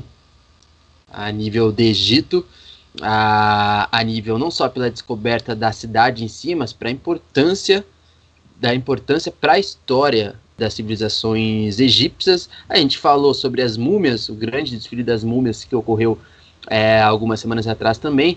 A gente trouxe uma opinião especializada sobre isso no último episódio da professora Inaê Lopes, né, da, do Departamento de História da Universidade Federal Fluminense. Você pode ouvir depois que é, passar esse episódio que você pode ver no episódio 10, ela fala sobre isso. É, e essa cidade, a cidade de ouro perdida, como eles, os, arque, os arqueólogos acabaram denominando, é próxima a Luxor, que fica ali no sul do país, né? cerca de 500 quilômetros do Cairo, mais ou menos. Né? E os próprios arqueólogos afirmaram, Marcos, e para o pessoal que também nos ouve, que essa é a maior povoação urbana localizada e a maior descoberta desde a década de 20 certo? Então eu falei, desde o. É, era no mínimo a maior descoberta do século, mas é, segundo eles, a maior descoberta dos últimos séculos, desde a tumba de Tutankhamon, foi encontrada praticamente é, intacta lá naquela década lá de 1920. Então a missão ela foi guiada pelo, do, pelo Zahi Hawass, né, que datou a cidade, fez todo o processo ali de estudo, é, e a cidade, essa cidade ela é chamada de Ascensão de Atom, e ela tem é, cerca de 3 mil anos, mesmo como a gente já falou no começo do episódio, no título do episódio. E, e essa cidade enterrada, ela tem a data do reinado do Amenófis, Amenófis III, né, que continuou sendo um rei ali utilizado pelo, pelo rei Tutankhamon e pelo seu, por, pelos seus sucessores. Mas aí o que acontece, Marcos? Já falei vários nomes, eu já disse também, confundi o povo já com vários nomes difíceis, mas assim, pra gente ter noção, Marcos, é, isso daqui, essa descoberta, ela vai dar luz sobre outras descobertas que ainda são uma incógnita no, no Egito. Por exemplo, o desdobramento também inclusive soube a história é, do casal, de um dos casais aí também bem famosos na história das antigas civilizações egípcias, que é do Akhenaton, que construiu a cidade de Akhetaton, que era uma cidade de curta ocupação, onde ele governou ao lado da esposa, a Nefertiti. Né? E aí ele foi conhecido também, era conhecido ambos os casais por ter ali todo um culto ao sol também. E aí tem uma questão religiosa ali nessa construção também é, dessas cidades, desses monumentos e daquela organização de sociedade nesta cidade que tinha muito é, essa construção aí, digamos, bastante autônoma é, dentro do Egito, ainda mais nessa cidade, né, cidade de Aquetaton. Após a morte, por exemplo, do Akhenaton, né, o seu filho acabou governando é, o Egito, acabou governando principalmente ali essa sociedade, né, construída pelos seus antecessores, mas ao contrário do pai, ele acabou literalmente dando as costas para o legado do pai, no sentido do legado religioso, do, do legado, digamos, até que ideológico ali de como se era construída, como foi construída toda aquela sociedade. Mas mesmo assim, é, Marcos e pessoal que nos ouve, apesar é, do seu filho ter, digamos, digamos que dado as costas ao legado do pai, ele é também reconhecido pelo fato de que, primeiro, governou por 17 anos o Egito, ali naquela época de 1353 a 1336 a.C., e foi conhecido por romper com um legado ali religioso, espiritual, digamos que ideológico também, que envolvia a organização daquela sociedade. E ele, por exemplo, é conhecido por revolucionar, por exemplo, a cultura egípcia. Na época, é, uma cultura, é, naquela época tradicional, do ponto de vista do, do que era feito, do que era produzido naquela época. E ele, inclusive, chegou na época até a mudar de nome, o Amenhotep IV, de Amenhotep IV para Akhenaton, né? Akhenaton é um outro nome que já foi dado por ele mesmo, mas antes ele se chamava Amenhotep IV, que significa devoto de Aton, certo? Enfim, Marcos, essa é uma história bem grande também, não tem como eu dar conta de tudo isso. Talvez a gente chame um historiador, uma historiadora para explicar melhor é, toda essa história, mas essa descoberta ligou, vai servir não só para datar melhor a, as civilizações egípcias, essa estrutura e esse sistema de organização de sociedade, mas também vai talvez conseguir aí respostas para outras histórias que acabavam que acabaram cruzando-se por essa cidade de ouro perdida, como os próprios arqueólogos ali que encontraram essa cidade é, autodenominaram. É, Luiz, e é, tem é, algo que eu queria complementar, né, que tem até um pouco a ver com o que a professora Inaê é, falou no episódio passado, né, é, às vezes, né, da, questão da, de como as pessoas é, é, esvaziam, né, não foi exatamente o que ela falou, mas é como as pessoas às vezes esvaziam a grandeza do, do Egito, né, enfim, às vezes até uma tentativa de ligação entre a história atual do Egito com uh, a história antiga do Egito. Né? Enfim, a, o Egito tem uma das civilizações mais antigas do mundo, enfim, das culturas mais antigas do mundo. Então, é, é, o Egito lançar mão aí de ter esse seu legado é, é antigo relembrado, né? enfim, seria uma forma até de, de demonstrar força para o mundo, né? de, de certo modo.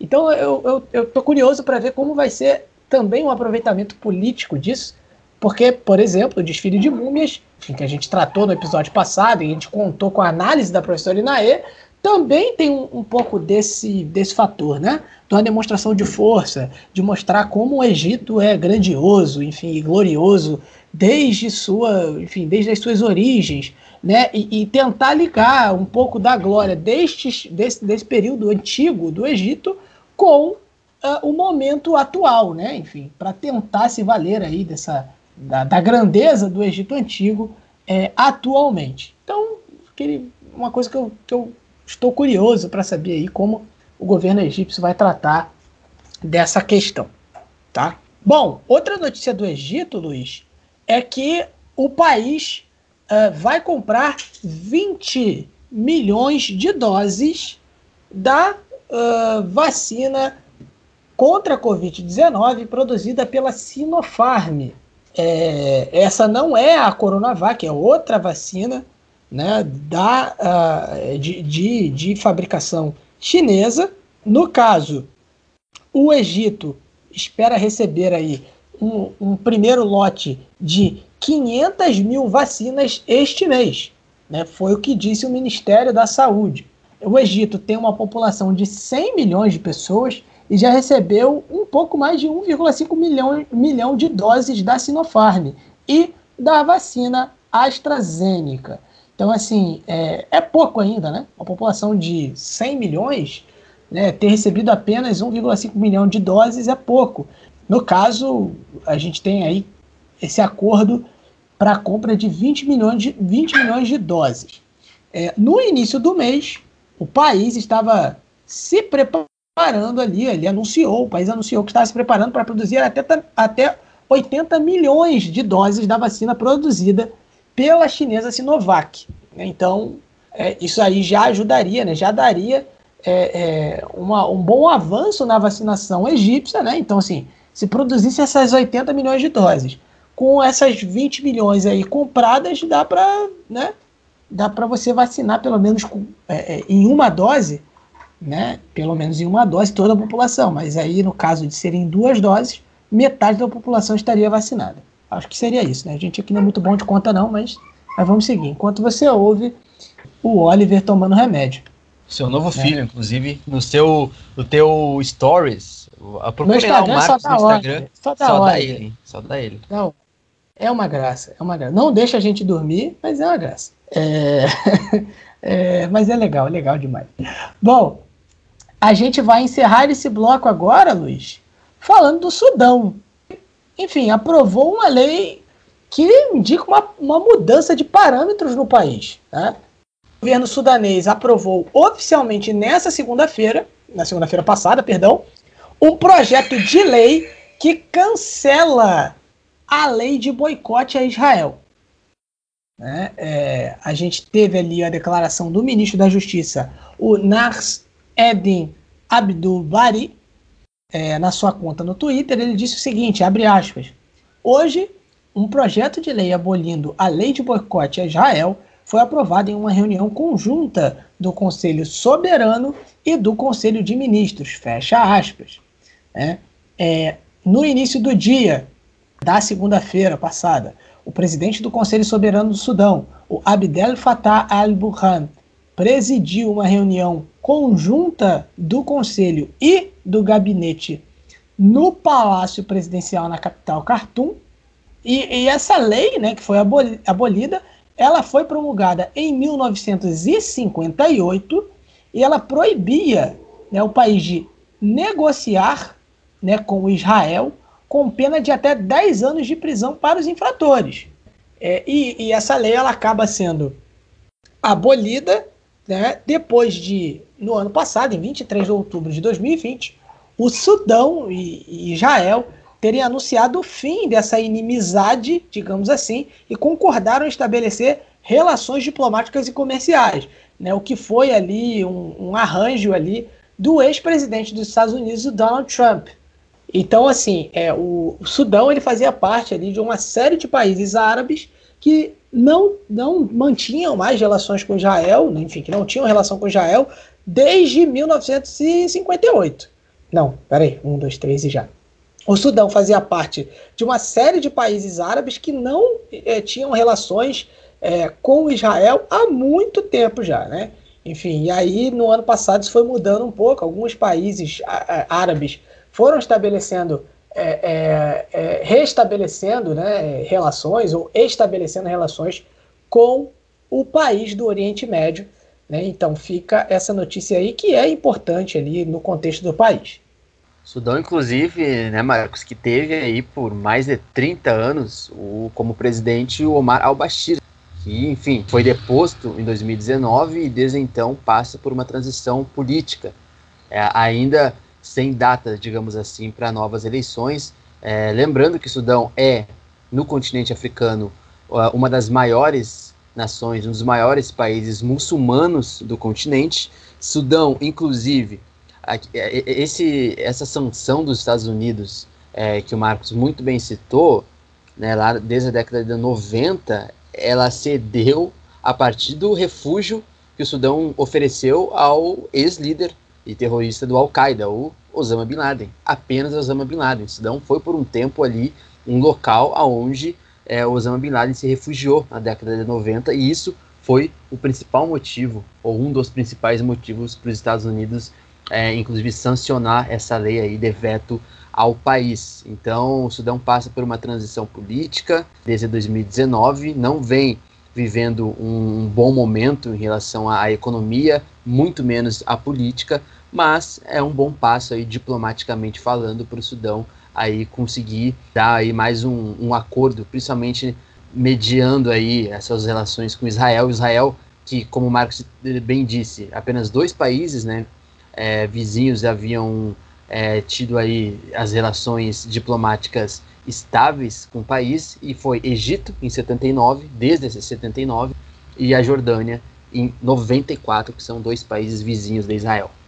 Luiz, só para encerrar a questão do Sudão aí, é, o Sudão foi palco da resolução de Khartoum, que foi ali é, assinada é, em 1 de setembro de 1967, né, que foi divulgada no final da Liga Árabe, da cúpula da Liga Árabe, perdão, de 1967, que foi convocada ali depois da Guerra dos Seis Dias, né, que é um confronto que a gente até citou quando a gente falou sobre a, ali o canal de Suez. Foi uma guerra onde é, Israel ali, enfim, é, é, lutou ali contra é, alguns países árabes ali, né, que estavam unidos, e aí essa presença contou com a participação de chefes de, de alguns estados árabes, né, é, e ela é famosa por conter parágrafo ali, algo que é conhecido como os três nãos, né, é, é, é, a declaração dos três nãos que falam também, né, seria sem paz com Israel, sem reconhecimento de Israel, sem negociações com ele. Então, esse tipo de lei sendo abolida no Sudão é, tem um simbolismo muito grande, né? É, é, se, por exemplo, em Khartoum, capital do Sudão, a gente teve esses três nãos, né? Pelo, é, é, a gente vê esses nãos caindo no próprio Sudão, desde aí de 1967, Luiz. Então, fica aí a notícia sobre essa lei importante ali sendo aprovada, no, aliás, abolida no Sudão. É, a gente encerra este bloco então, e agora nós vamos ter esse quadro que a galera adora, que é feito por ele, o nosso hitmaker. Bruno Negrão faz o resgate histórico. Salve, salve ponta de lanças! Eu sou o Bruno Negrão e começamos agora mais um resgate histórico. O quadro que já é tradicional aqui do África em Pauta, no qual a gente relembra acontecimentos marcantes, datas importantes, personagens, né, que marcaram época no continente africano e a gente faz de acordo com o calendário, né? A gente abre o calendário e vai vendo nas datas próximas o que aconteceu. Como eu gosto de falar, a gente faz aquele hashtag TBT até para não deixar passar nenhuma data, para não deixar passar nenhum personagem, pra gente ter sempre essa memória ativa do que foi marcante em relação ao nosso continente. A gente tem diversas datas importantes, diversos personagens que colaboraram de forma muito incisiva, uma forma bem marcante e que às vezes não são lembrados, não são recordados, e a gente busca trazer isso aqui nesse quadro, porque como eu não me canso de dizer, até porque tem sempre alguém que está ouvindo pela primeira vez, mas como já disse Marcos Garvey, um povo que não conhece a sua história é uma árvore sem raízes. Então a gente busca aqui deixar as nossas raízes bem fortes, que árvore com boas raízes não costumam cair tão fácil, né? Então, como esse episódio do África em Pauta está indo ao ar no dia 25 de abril de 2021, a gente vai dar um pulinho um pouquinho mais à frente para o dia 27 de abril. E tem bastante coisa nesse dia, hein? Eu vou com calma, vamos por partes para a gente não se perder. 27 de abril de 1960, a gente tem a independência do Togo em relação à França, né? Togo por muito tempo foi uma colônia francesa e conseguiu a sua independência no ano de 1960. Quem já acompanha aqui o resgate histórico há alguns episódios sabe que a década de 60 ela é muito importante em relação às independências no continente africano. A grande maioria das independências na África subsaariana acabam acontecendo na década de 1960 e com o Togo não foi diferente. Togo até que, como o ponta de lança começou com seu viés do futebol, vou trazer um pouquinho do Togo para esse lado do futebol. Togo que disputou a Copa de 2006, foi a única Copa que a seleção acabou por disputar e que tem uh, dentro do seu país o craque, o centroavante, o matador Adebayor, que marcou época no Arsenal também. Quem acompanha um pouquinho mais do futebol inglês vai lembrar do Adebayor e é, acabou sendo ele o precursor, assim, né, um, um ícone da seleção togolesa que, como lembramos aqui, o país conseguiu a independência, que não deixa de ser, né, uma forma de liberdade, mas conseguiu a independência do imperialismo francês no dia 24 de abril de 1960. 1960. E a gente dá mais um pulinho, só que no ano, né? A gente continua na data de 27 de abril e a gente vai para 27 de abril de 1961. Como eu falei, a década de 60 ela é extremamente importante, né? 1960 foi taxado como o ano da África, mas em 1961 acabou não sendo diferente, pois Serra Leoa conquista aí sim a sua independência, Serra Leoa foi uma colônia inglesa, né? Como Togo foi explorado pelos franceses, Serra Leoa teve os ingleses no seu território, mas conseguiu a, a independência em 27 de abril de 1961. Uh, os ingleses continuaram tendo bastante atuação e influência dentro de Serra Leoa. A conquista da independência efetiva é vista pelos historiadores em 1971, 10 anos depois, que é quando Serra Leoa é declarada uma república, mas em 1961 eles já conquistaram a independência do governo inglês. Serra Leoa que ficou bastante marcada pelo filme Diamante de Sangue, que acaba mostrando, né, sobre o contexto da guerra civil no país e sobre toda a exploração que houve sobre uh, os recursos naturais que tem dentro do território de Serra Leoa, principalmente os diamantes, né? Então é um país com bastante riqueza natural, mas que infelizmente essa riqueza não é convertida para a população. A miséria em Serra Leoa é bem grande, é bem forte. É, o contexto, né, da exploração colonial deixa marcas bem fortes até hoje. Então então, o filme Diamante de Sangue acabou sendo uma das coisas que ficou marcado país de Serra Leoa, mas que conseguiu a, a independência também no dia 27 de abril de 1961.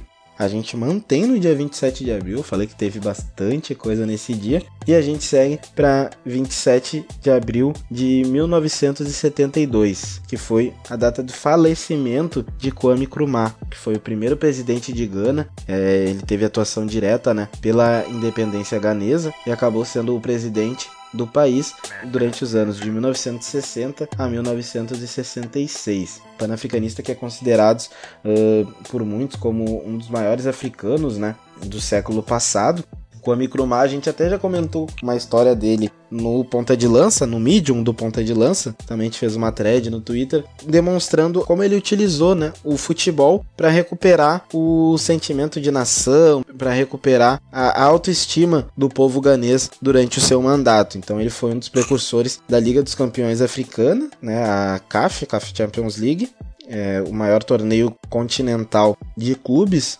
da, da África. E ele tinha um clube que ele mesmo criou, um, um clube estatal, que era chamado Real Republicans. O nome havia sido inspirado no Real Madrid e ele acabava investindo bastante, né, nesse clube para ter diversas vitórias, para fazer o povo ter orgulho, né, do, do país e para criar esse sentimento de nação e também para fazer uma propaganda, né, do seu próprio governo também. O, o, futebol em todo o mundo foi muito utilizado nesse contexto e a Micromar acabou utilizando disso também. Acabou sendo tanto um fator para alavancar o seu governo, mas também um fator de queda, porque os ganeses acabaram ficando muito contrariados com a hegemonia que o Real Republicans acabava mantendo dentro do país, porque eles acabavam sempre contratando né, os, os principais jogadores, acabava perdendo um pouco do espírito de competitividade e nunca foi um, um dos times de maior torcida né, do país. As maiores torcidas acabam sendo o Asante Kotoko e o Heart of Oaks. Então, eram duas grandes torcidas, acabaram ficando um pouco contrariadas com essa hegemonia que foi instalada pelo Real Republicans, que não tinha tanta tradição assim, mas que era a base da seleção ganesa e por muito tempo acabou dando certo essa estratégia do Kwame Nkrumah. E seguindo né, na data, como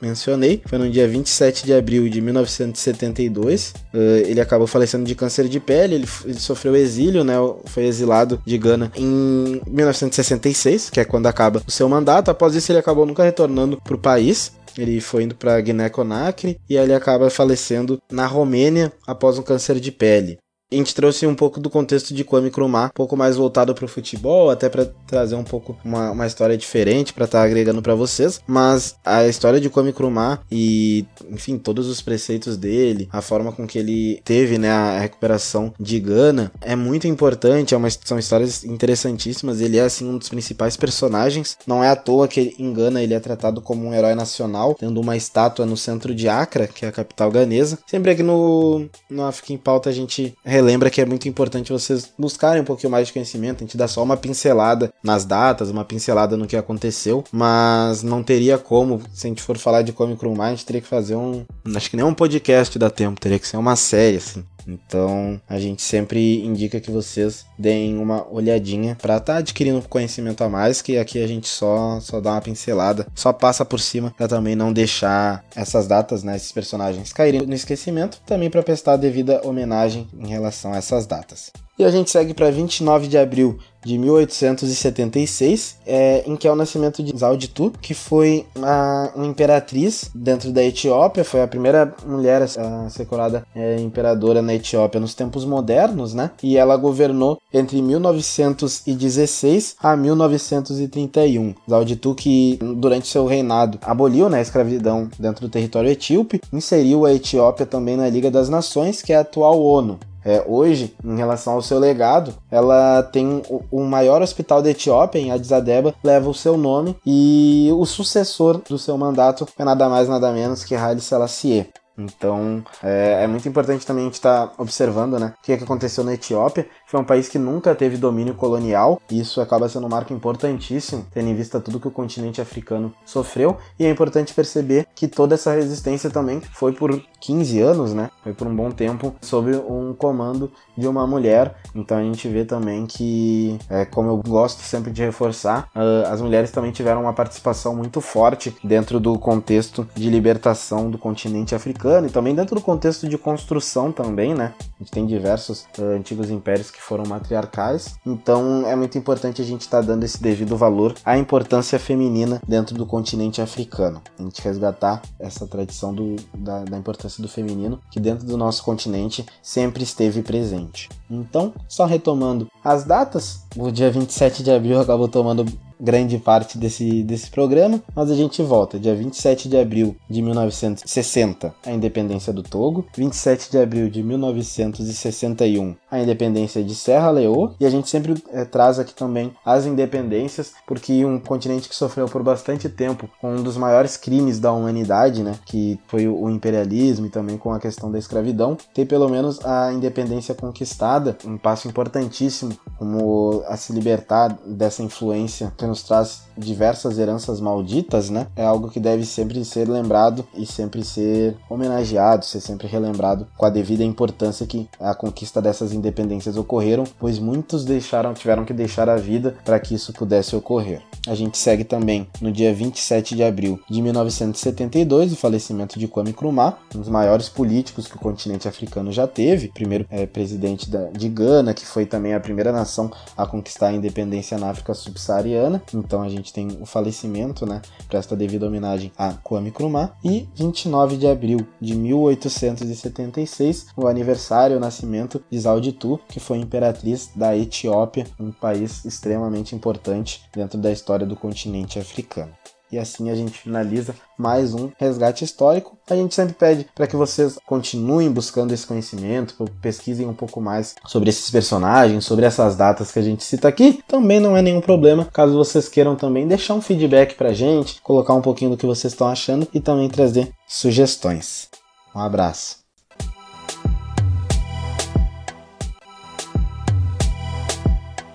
Bom, voltamos aí do resgate histórico e voltamos para o tema principal do nosso programa, Luiz. Vamos falar do Chad. Por que, que o Chad é o tema principal?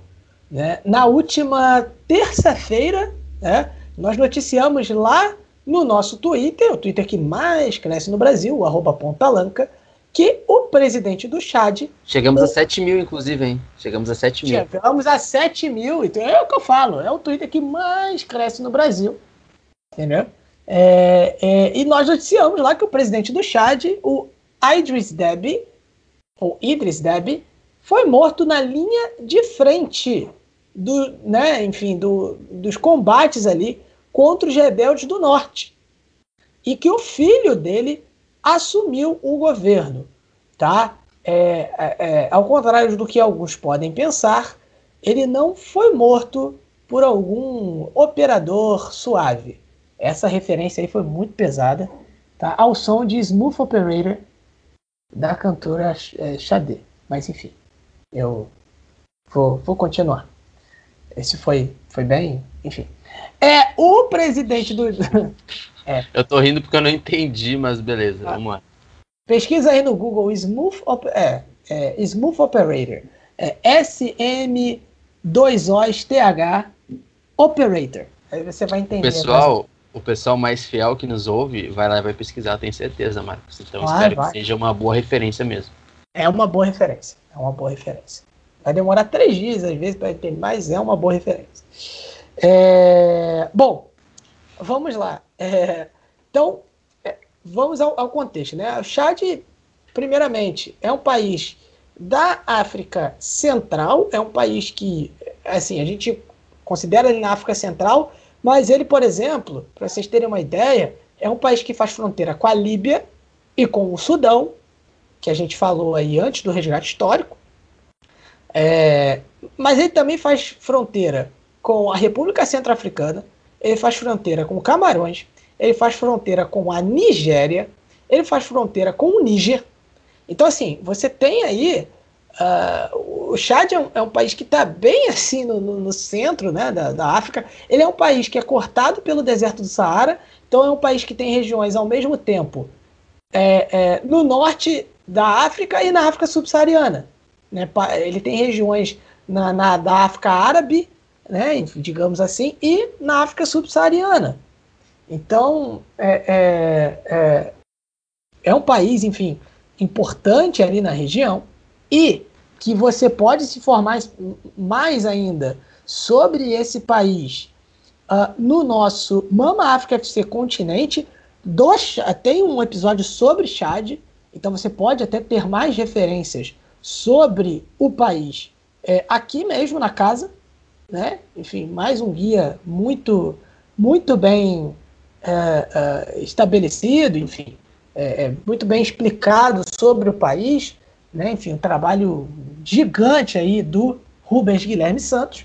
Então, vamos lá, né? Vamos seguindo. É, ele foi, é, ele governou o país por mais de 30 anos, o, o Idris Deby, né? Ele foi aliado né, do Ocidente na luta contra militantes islâmicos na África, né? É, enfim, considerado ali como um importante aliado. É, e foi morto, como nós dissemos, na linha de frente ali contra os rebeldes do norte. Quem assumiu o governo foi o filho dele, né, o Mahamat Kaká. Foi nomeado presidente interino por um conselho de transição. Sabe por quê, Marcos? Porque, sabe por que Kaká?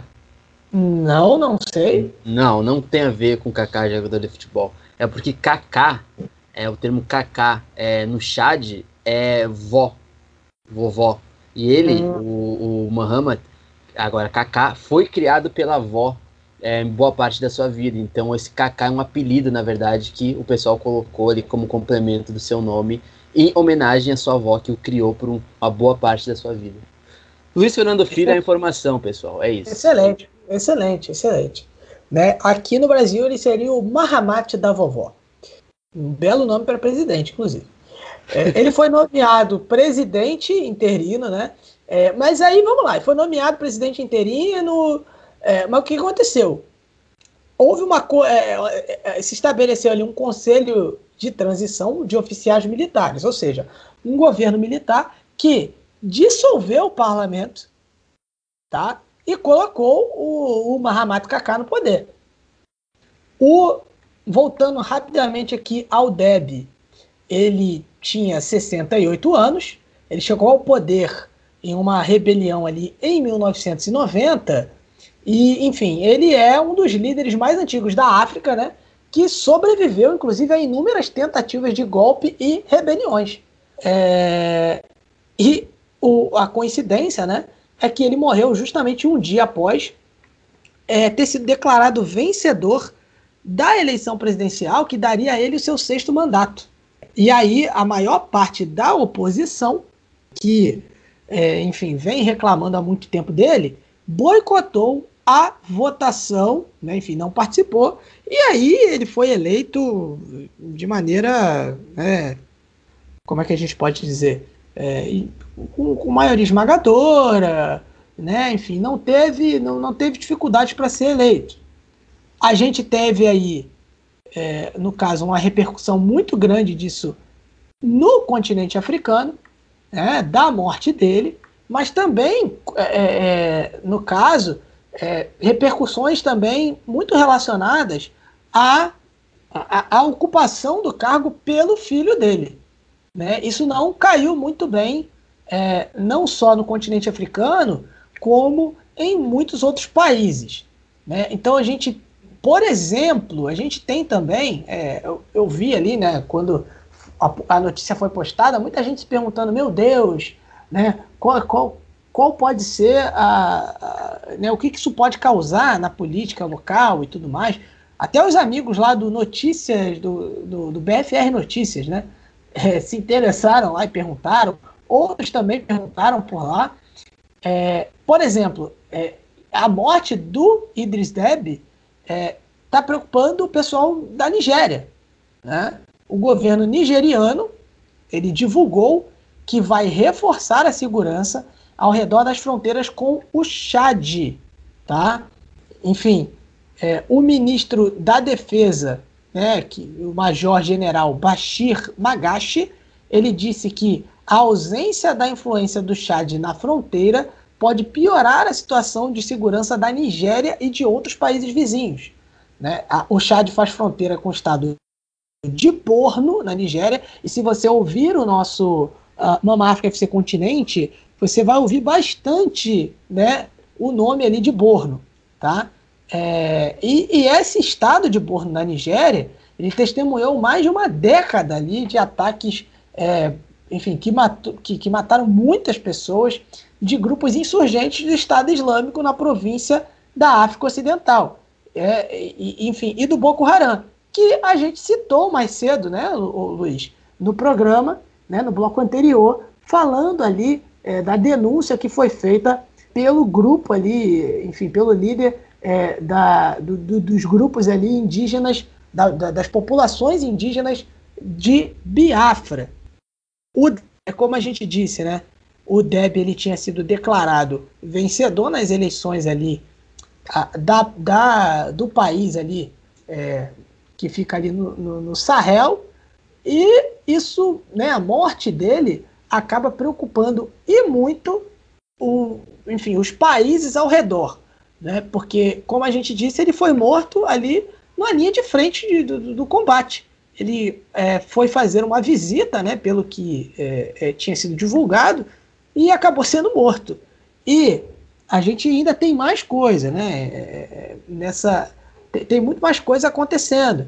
Os rebeldes, no caso, é, já ameaçaram que vão marchar ali para a capital do Chad, seguindo aí a esteira dos acontecimentos da morte do, uh, do presidente. Houve até ali uma notícia de que isso seria haveria entre aspas uma trégua ali por conta do, do, funeral, mas eles já prometeram que após o funeral eles vão voltar com toda a força. Então assim, é, é, é a, a, situação ela não está é, é, muito muito legal não. A gente tem uma tendência de piora da situação, uma crise pode se agravar no Chad, né? E no caso vai ser uma crise interna né? Creio que é, com a morte do, do, do Idris Deby, né, você vai ter um fortalecimento das forças rebeldes, que aí tendem, né, como nós dissemos, e como eles prometeram, a intensificar os, as, as, as suas ações. E você também pode ter uma crise ali na, na é, é, externa, porque a, o, o, o, o, fato do filho dele assumir, né, o Mahamat Kaká, como nós dissemos, não está sendo muito bem assimilado pelos países no entorno, pelo continente africano em si, ali, alguns países do continente africano. A União Africana já demonstrou preocupação com essa transição e pediu, inclusive, por uma transição democrática. Então, é, o, Luiz, é, abrindo aí né, a palavra para você, a gente tem aí a previsão de uma situação muito complicada ali no país uh, da África Central, né?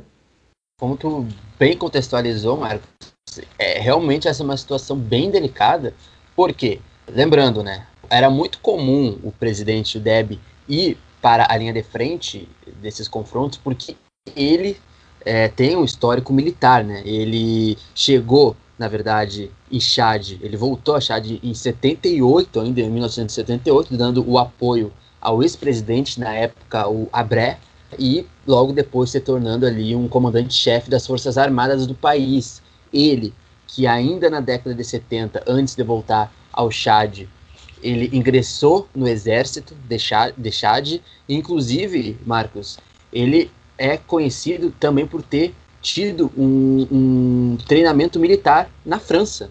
França, que é a antiga colônia de Chad, e a França, senhor Marcos Carvalho, que é uma aliada deste governo de Chad.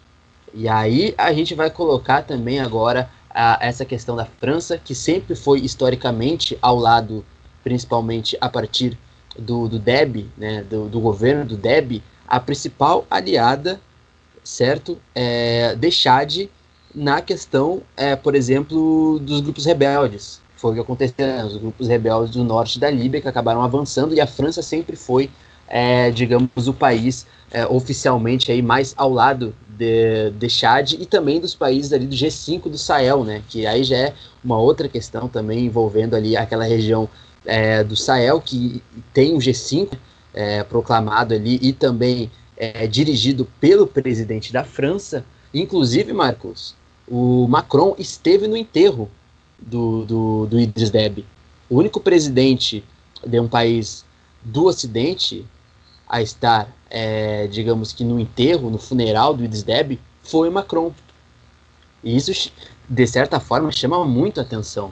Então, o fato do Macron, de uma hora para outra, ter pegado no voo ido para Chad, presenciar o funeral do Idris Deby, também reafirma isso que eu disse, a França como uma grande aliada é, diplomática é, de Chad e, e, dos países ali, dos cinco países da região do Sahel, que convivem sim ali com uma intensificação, por exemplo, desses grupos rebeldes, é, a maioria deles islâmicos, que tentam avançar ali sobre alguns territórios, não só é, do Chad, mas outros países também ali, por exemplo, é, Níger, Burkina Faso, Mali e Mauritânia, que são alguns dos outros países aí que acabam é, complementando o G5 do Sahel. Então, o presidente francês Emmanuel Macron, eu tenho certeza que não viu isso como algo é, bom.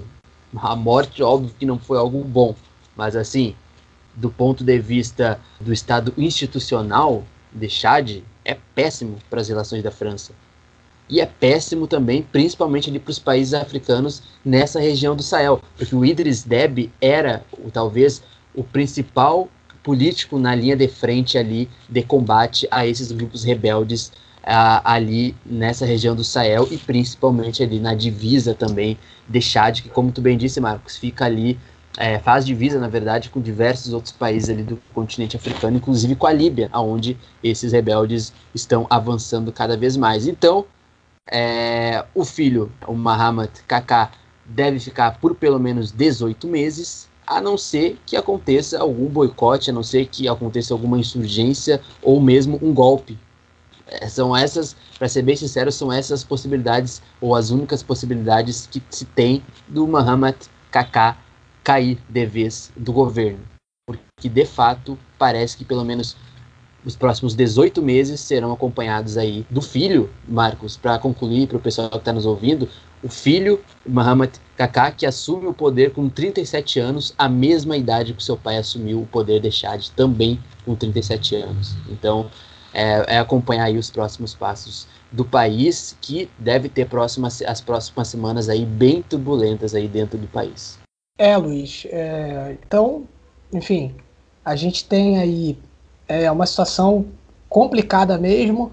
Com certeza o Chad vai ficar aí bem uh, em evidência, né? Pelo menos aqui a gente vai estar tá acompanhando né? E principalmente por essa questão. É isso que eu acho que é, é, a questão do, filho dele assumir. E assim, é, não, não existe uma previsão constitucional em que o filho do, do, do, presidente assuma no Chad. Entendeu? Não é uma coisa assim. A gente tá falando, sei lá, da Arábia Saudita, que, que os caras são donos do país né? E morreu, aí tem lá a linha de sucessão, e e muda, porque o cara vai, enfim. Não, é, é, é, um país que tem, em tese, um país que tem eleições. Ah, o cara já estava no sexto mandato, a oposição boicotou e tal, não sei o quê. Mas nem por isso quer dizer que o filho do, do, do, do Deb, né? Enfim, em, né, nem por isso existe algo em que, é, constitucionalmente, pensando ali no Chad, é, seja é, é plausível uh, o filho do Deb assumir. Né? Então a gente tem é, uma, uma ruptura, né? enfim, já, já havia muito boicote da oposição, e, enfim, e quando você tem é, eleições vencidas com números muito altos, né? É, por, quem, né?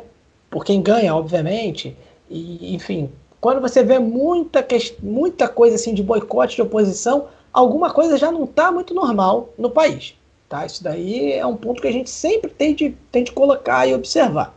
É, agora, o filho do atual presidente, do ex-presidente, no caso, né, a, assumir porque o presidente morreu, sendo que ele não tem, não é o vice-presidente do país, não é.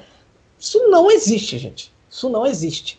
Tá? Isso não, não enfim, não é algo que seja admissível. Então, é, é, eu acho que para além dos problemas internos, como a gente disse, o Chad pode encarar alguns problemas é, internos também, né? Por e conta. Oi, só para complementar, a França está apoiando essa transição civil-militar, tá? Só para emitir oficialmente aí o posicionamento da França. Então, é, ainda, a gente ainda tem isso, né? A gente tem aí a França apoiando. Então, a França é sim um, um aliado de peso? É, entendeu? Mas, como a gente disse, enfim, a própria comunidade africana ali não está apoiando isso não. Né? Enfim, e aí seria, enfim, qual é a minha preocupação, no caso, né, sendo bem mais objetivo? O Chad ficar sozinho aí nessa, nessa loucura que, vai, que, que, que pode acontecer no país. Ah, tudo bem, pode ter o apoio da França. O quanto a França vai querer de fato se envolver nisso? Pode declarar o apoio, dizer, ah, estamos apoiando aí, tá? Ok, mas como a França vai de fato ajudar a de repente apaziguar esse confronto, apaziguar essa crise? Pode e, infelizmente, deve atingir o Chad. Estou falando da crise, no caso, é, é, dessa crise interna mesmo, entre rebeldes, enfim, e, e esse governo, enfim, que está se formando. Né? Se com o Deb que tinha ali posturas, enfim, rígidas e beirando o autoritarismo, enfim, é, medidas autoritárias, né? Você já, já havia esse conflito aí. Imagina com um governo que, por exemplo, não é é, enfim, que é o filho dele assumindo, né, depois da morte do Deb, na mão, é, é, por, por meio, enfim, dos rebeldes e é, é, sem apoio ali da comunidade africana mais próxima. Enfim, fica aí a nossa dúvida, fica é, a nossa preocupação aí, a gente vai acompanhar os desdobramentos desse acontecimento no Chad, tá? Enfim, é, vamos agora para a Etiópia, Luiz.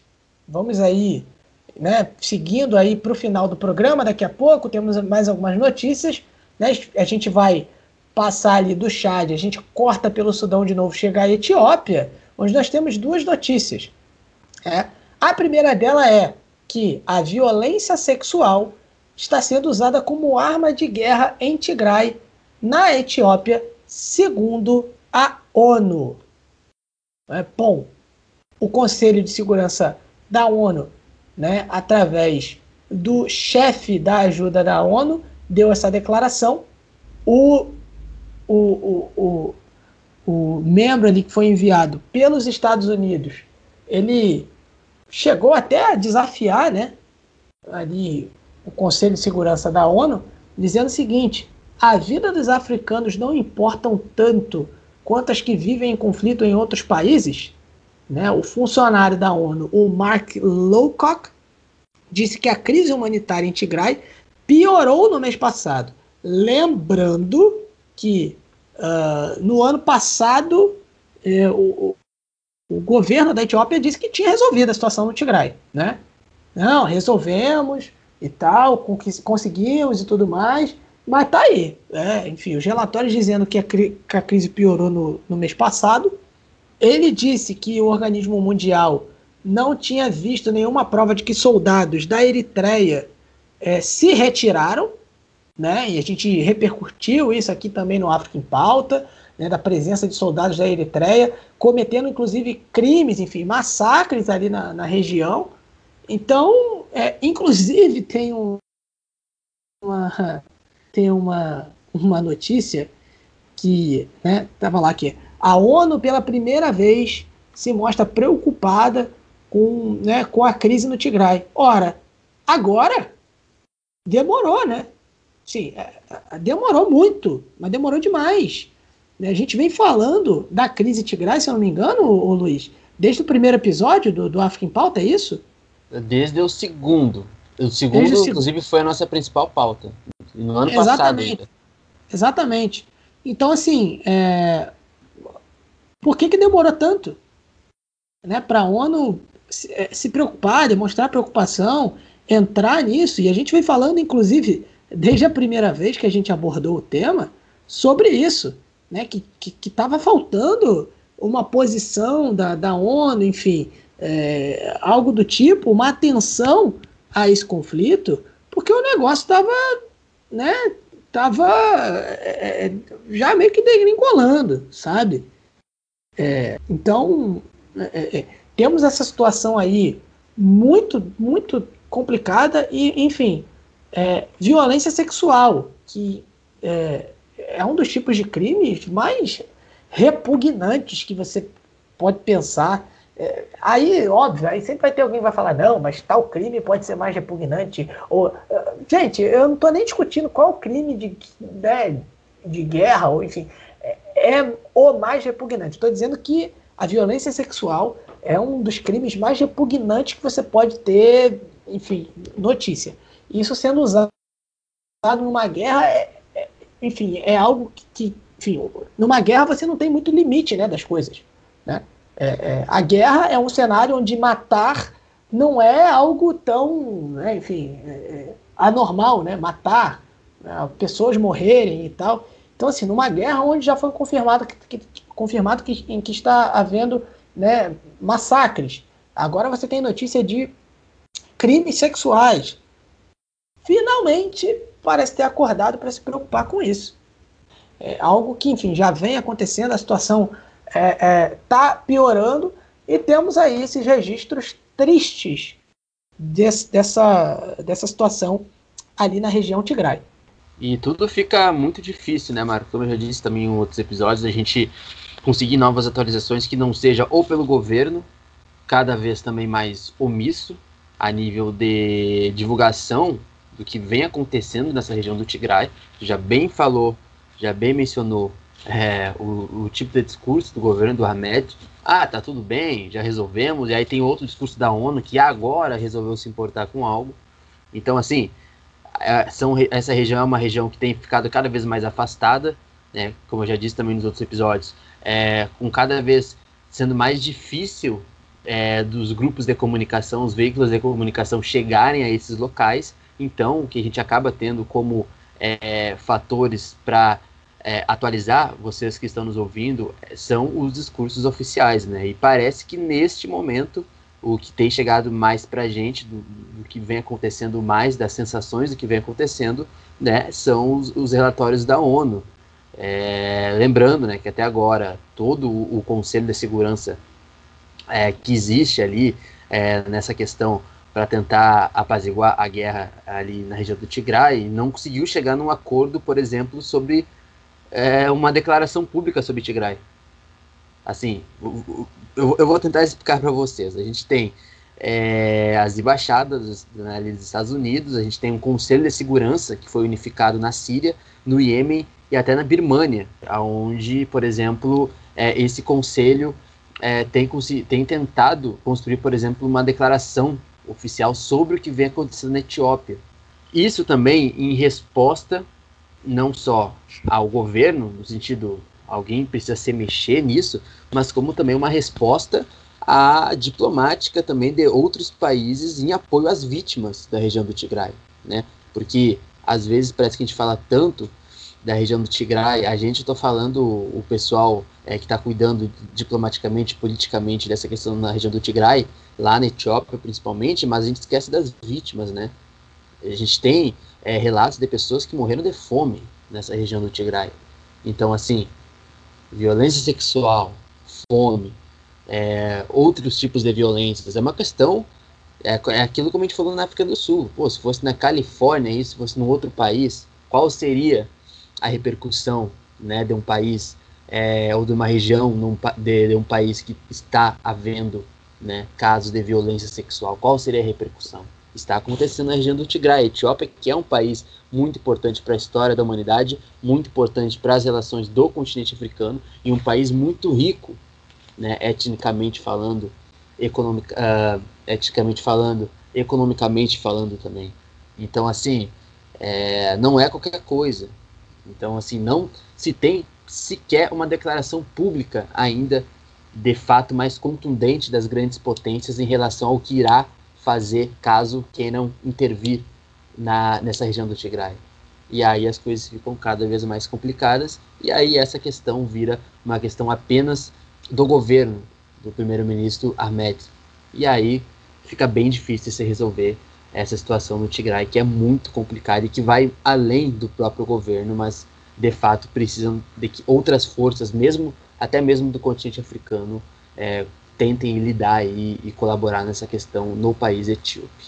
É, é isso, Luiz. E agora a gente vai falar de outra notícia da Etiópia, é, e, mas enfim, é, também de confrontos entre grupos étnicos, tá? Entre os grupos Oromo e Amhara. Tá? Eles são grupos dessas regiões, né? Amhara fica ali, é, é, faz fronteira com a região Tigray. Oromo não, né? Oromo fica um pouquinho mais ao sul uh, da Etiópia, mas Amhara fica ali perto, né, faz fronteira com a região Tigray. Esses, essas, esses conflitos né, entre pessoas é, pertencentes a esses dois grupos né, mataram aí cerca de 18 pessoas na semana passada. E esses são os dois maiores grupos étnicos da Etiópia.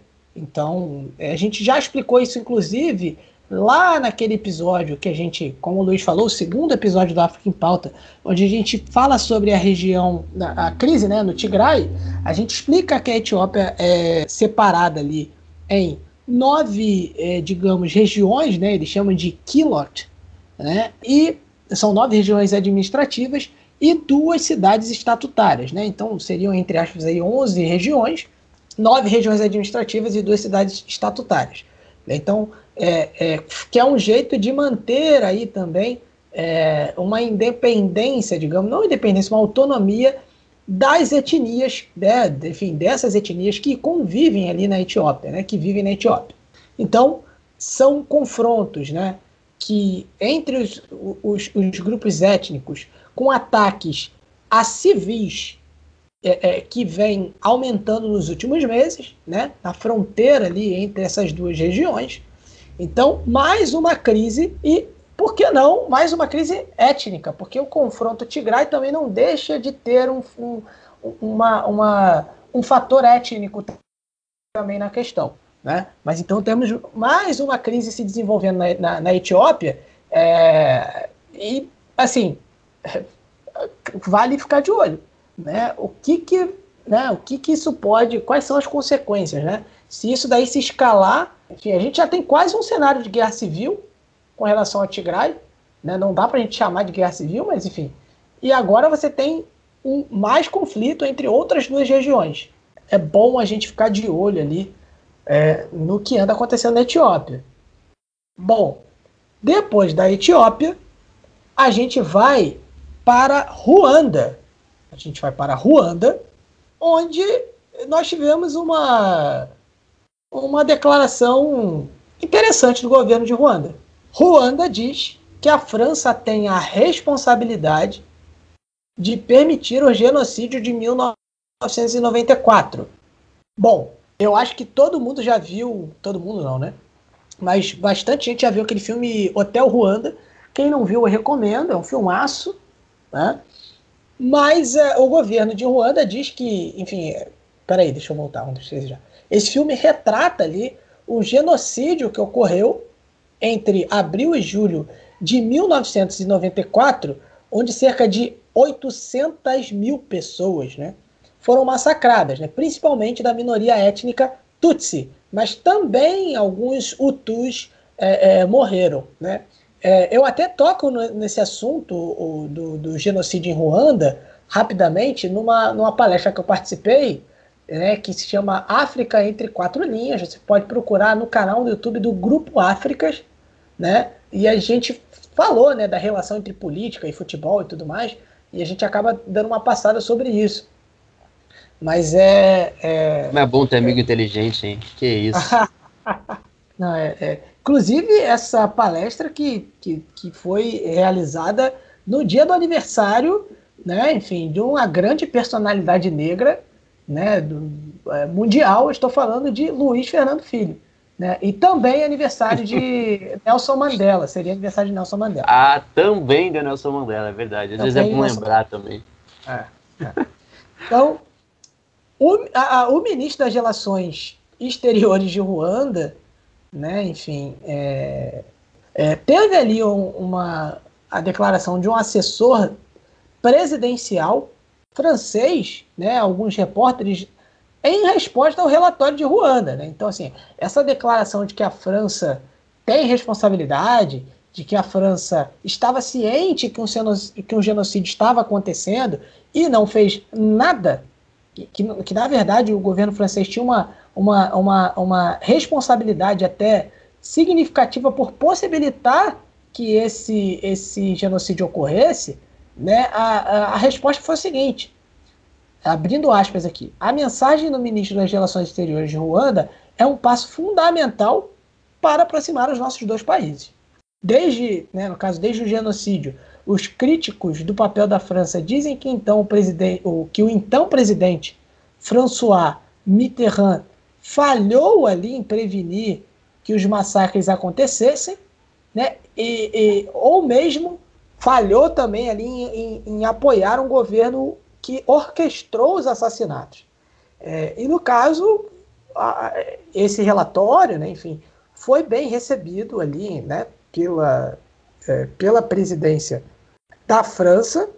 Parece ter um papel aí, parece ter uma, uma, uma recepção aí boa no sentido de que é, entende que a crítica faz sentido, né? Entende que a crítica ela tem ali uma, como é que a gente pode dizer? Ela tem fundamento, né? Que não é, não é, não é enfim, esse, esse resultado do relatório não é algo que, que saiu da cabeça de alguém, mas enfim, que é ali uma constatação de alguns fatos é, que ocorreram à época.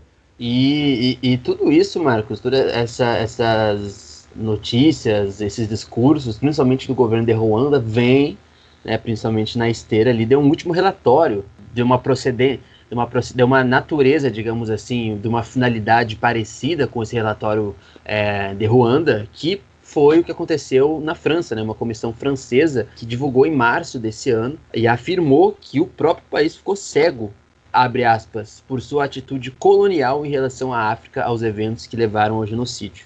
E, consequentemente, carregou responsabilidade séria e avassaladora. É, então, Marcos, e, e, é importante a gente contextualizar tudo isso, porque assim, o pessoal deve estar achando, tá, mas essa não é uma questão apenas que compete a Ruanda? O que, o que a França tem a ver com isso? É, né? Porque às vezes o pessoal olhando desse jeito, ah, mas o que, que a França é, tem a ver com Ruanda e, e, que não sei o que, que não sei o que. Esse mesmo relatório, o relatório agora de Ruanda, né, afirma uma, um, caráter interessante e que demonstra é, talvez aí como a França como um país e enfim diplomaticamente foi possivelmente conivente de acordo com este relatório de Ruanda, que afirma que, embora no final a responsabilidade recaia sobre aqueles que realmente realizaram o genocídio, o governo francês ajudou a estabelecer as instituições que eles, no caso, o, o pessoal que massacrou etnicamente as vítimas, de usar as instituições para realizar os assassinatos é, essa é uma questão que ainda não está fechada, principalmente nesse relatório de Ruanda. O, é, é, esse outro caso que foi arquitetado uma pesquisa, uma investigação arquitetada pelo, pela comissão francesa, esse já teve um final e a França foi, é, como é que eu posso dizer, inocentada. Uma comissão francesa e, obviamente, foi inocentada, né? É, mas no início deste mês, ou melhor, no início agora de abril de 2021, a França também disse que vai abrir os arquivos sobre o caso Ruanda, que então era presidido pelo agora ex-presidente François Mitterrand, que na época era o presidente da França e que vai abrir esses arquivos aí como uma tentativa de um esforço, né, para entender melhor o papel da nação francesa dentro desse contexto aí no país africano durante o genocídio, mas de certa forma é interessante ver, mesmo com tudo que aconteceu, né, o país, é, o país, o Ruanda, diplomaticamente, politicamente, a tentar conseguir concluir esse tipo de história, os culpados, né, porque como eu disse, assim como no caso do Thomas Sankara, tudo o que fica em aberto abre margem para reinterpretações, para injustiças, e parece que o governo de Ruanda, o país como um todo, está querendo colocar uma pá de cal nisso e resolver, de fato, não tem como resolver porque já citou o número de pessoas mortas, o genocídio que aconteceu, mas acho que o país, o continente africano, também merece uma resposta, um fechamento sobre esse triste caso que aconteceu aí ainda na década de 90. Bom, é, vamos aí para a penúltima notícia do programa. A gente vai para Tanzânia, Luiz. É, e, enfim, notícias curiosas, né? A gente tem aí a presidente Samia, ou Samia, enfim, dizendo que o comitê da Covid-19 foi formado e pede que o público tome precauções. A gente, durante um ano, ficou falando da atitude do John Magufuli e agora a gente tem um cenário completamente diferente, né, Luiz? É, a, a, presidente, a, a, a, presidente Samia, ou Samia, né, enfim, ela, ela vem tomando aí atitudes completamente diferentes. Ela no início é, era bem mais cautelosa nas falas dela, mas parece que está se soltando aí nesse sentido. E, enfim, formou um comitê de especialistas que vai aconselhar sobre a situação da Covid-19 no país e as medidas a serem tomadas. É, outro ponto é que ela pediu a líderes religiosos que pregassem sobre a doença aos fiéis, para que eles tomassem as medidas de precaução recomendadas por especialistas em saúde, incluindo lavar as mãos com, com sabão e água corrente, usar desinfetantes, manter o distanciamento social e usar máscaras oficiais. Ela fez essa declaração na capital, Dodoma, né, durante uma conferência nacional organizada por líderes religiosos para lembrar o ex-presidente John Magufuli e orar pelos novos líderes, tá? incluindo é, é ela né, e o homólogo dela de Zanzibar, o doutor Hussein Ali Miwini. Então, uma mudança drástica, né, o, Luiz, na, no governo da Tanzânia, né?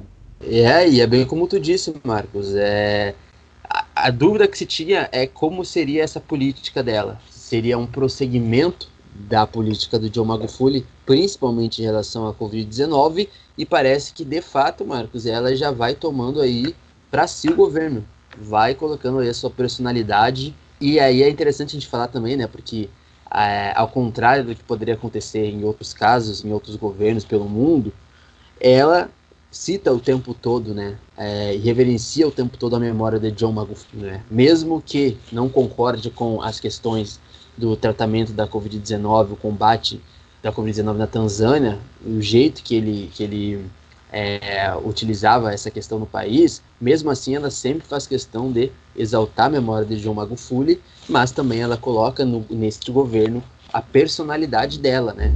A Sâmia, quem é a Sâmia? E ao, e ao mesmo tempo interessante porque ela vai na base, digamos assim, do, da população que de certa forma precisa ser um pouco mais influenciada e influenciada no sentido de informada, né, de ser informada sobre essa questão do coronavírus, que é também os povos de religião no país, né?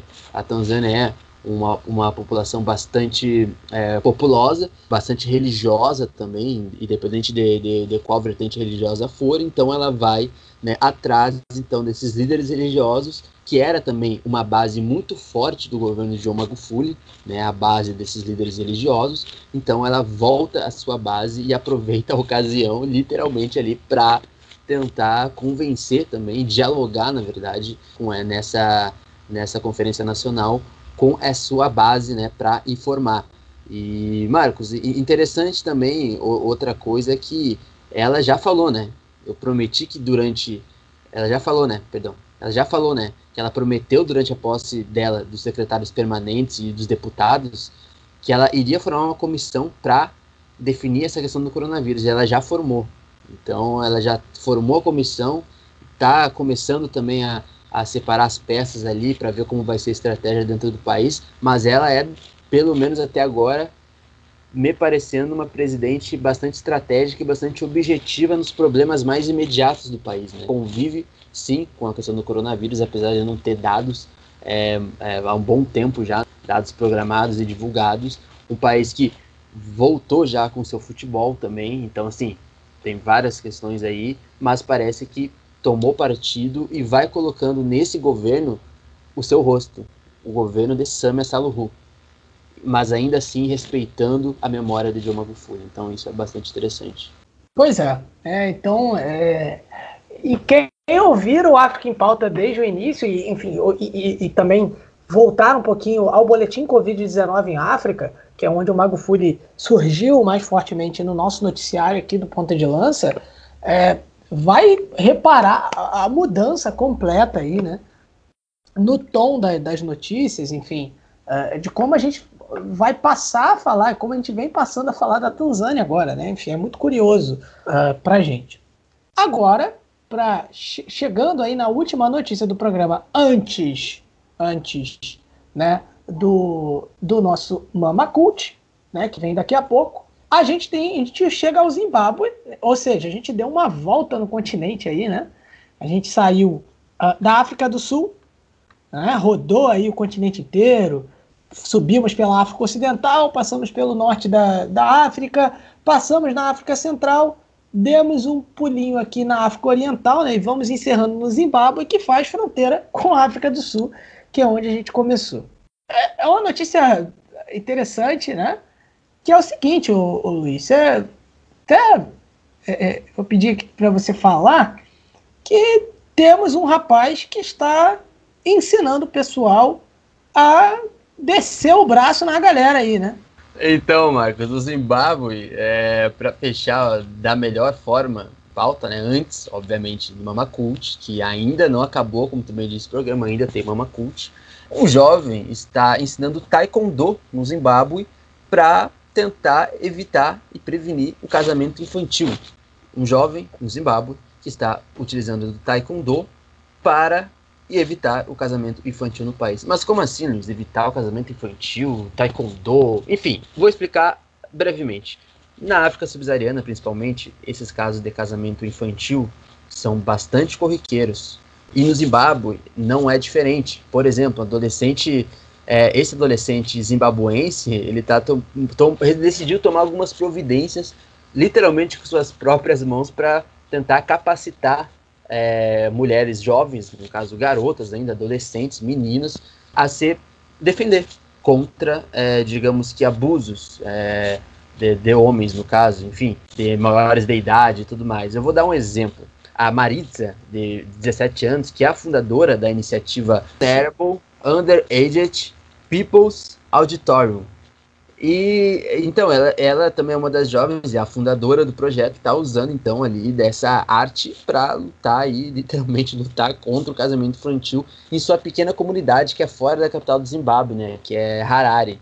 Então, entre eh, as, as diversas participantes estão, por exemplo, jovens mães e meninas, né, que foram forçadas, por exemplo, a casamentos infantis esse é o tipo de público que ela tenta aí é, angariar para o projeto, né? Jovens mães e meninas que infelizmente acabaram sendo forçadas a casamentos infantis, que é uma, como eu disse, é uma prática comum em todo o Zimbábue, em boa parte da África subsaariana, onde, por exemplo, menores de 16 anos já são casados com filhas, é, já são casados por famílias normalmente é, não têm, é, digamos, com uma grande aquisição econômica e de certa forma acabam sendo obrigados até certo ponto é, a ter que aderir a essa cultura, de, vou, volto a falar, né, a esta cultura ali naquele país, enfim, de, de acabar casando menores de idade com esse tipo de, de, de 15, 16 anos, com, com, outras, com outros homens maiores de idade, e, enfim, é uma questão bem complexa, a gente sabe disso, mas de fato, Marcos,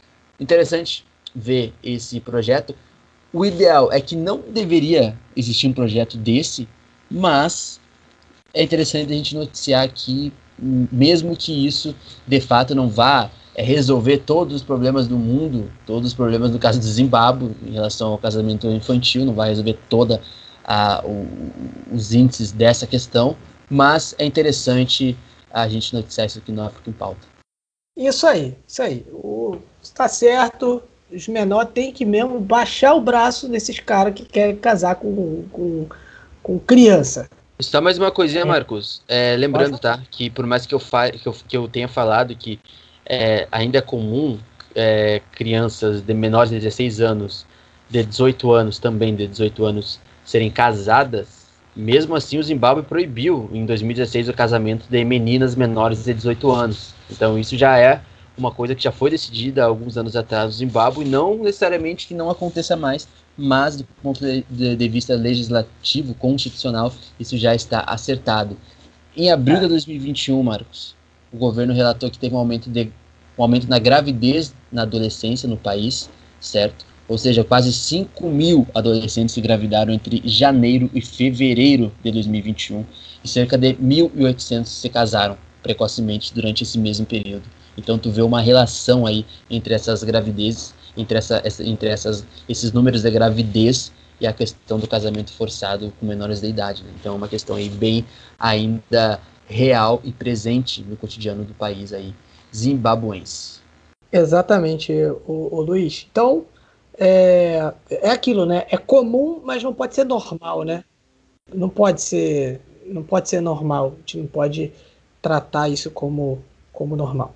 Então, vamos lá antes da gente encerrar o África em Pauta, nós temos o nosso quadro sobre cultura no continente africano, cultura relacionada ao continente africano, né, que é o Mama Cult, que é com ela, Marcos, né, o... antes, de, antes de tu falar, desculpa te interromper, mas antes Pode de tu falar, falar do nome dela, um conto consonantal perfeito, digo que o, o meu ponto aqui, o meu assessor, ou a minha assessora, ela acabou de dizer o seguinte, que Liz Ramos está dando dicas de materiais que não foram para esse Mama Cult, mas que ela pesquisou e que está lá no nosso grupo exclusivo para quem está é, tá nos apoiando. Quem está nos apoiando financeiramente lá no nosso grupo exclusivo já recebeu algumas dicas é, da Liz, musicais, que não foram para esse Mama Cult, mas que ela pesquisou. Inclusive soltou uma bela dica lá de música. Eu sei que o William e a Tina e o Vitor Gama, que estão lá no grupo exclusivo, já devem estar sabendo. No Telegram, no caso. Opa, então, então se você quiser saber também, você pode participar do grupo do nosso financiamento coletivo, né? Eu não sei se eu já falei sobre isso, mas o Ponta de Lança ele tem um financiamento coletivo, né? Então basta você, né, participar junto com a gente. Procura nas nossas redes sociais, que a gente vai falar daqui a pouquinho, né? Lá tem os links direitinho para você ajudar o Ponta de Lança no nosso financiamento coletivo.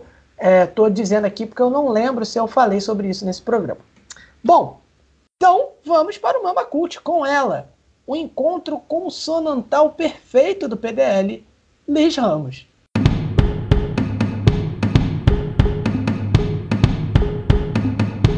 Mama! E aí, tudo certo? Eu sou Liz Ramos e está começando mais um Mama o quadro do África em Pauta onde você se informa sobre as últimas do universo cultural do continente africano. Enquanto não chega a tão esperada segunda temporada de Água e Sangue, sim, eu tô falando disso de novo porque tá difícil segurar, a Netflix vai liberar mais uma produção sul-africana, mas em uma pegada totalmente diferente. I Am All Girls ou Eu Sou Todas as Meninas, é um drama do diretor Donovan March, que acompanha duas mulheres de diferentes lados da legalidade, por assim dizer, querendo derrubar uma rede de tráfico sexual infantil que conta com o envolvimento de políticos poderosos. E tudo isso é baseado em fatos reais, tá? Já que existiu uma rede de tráfico que atuava na África do Sul no finzinho do apartheid ali nos anos 80. Com estreia marcada para 14 de maio, o trailer já está disponível na plataforma da própria Netflix e no YouTube também, para quem quiser ir aquecendo para a estreia. Agora, todos a bordo. Fazendo uma viagem em alto mar com passagem por África e América, o Baiana System nos presenteou com um trabalho especialíssimo. Oxi Axé Exu é o novo álbum enfim completo da banda Natural da Bahia, no Nordeste brasileiro.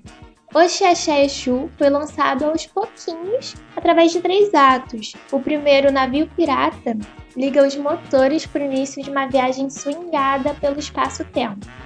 Nessa parte, o cantor Machiavelli e o DJ e produtor Jay Mita, ambos tanzanianos, colaboram com a faixa Naulisa.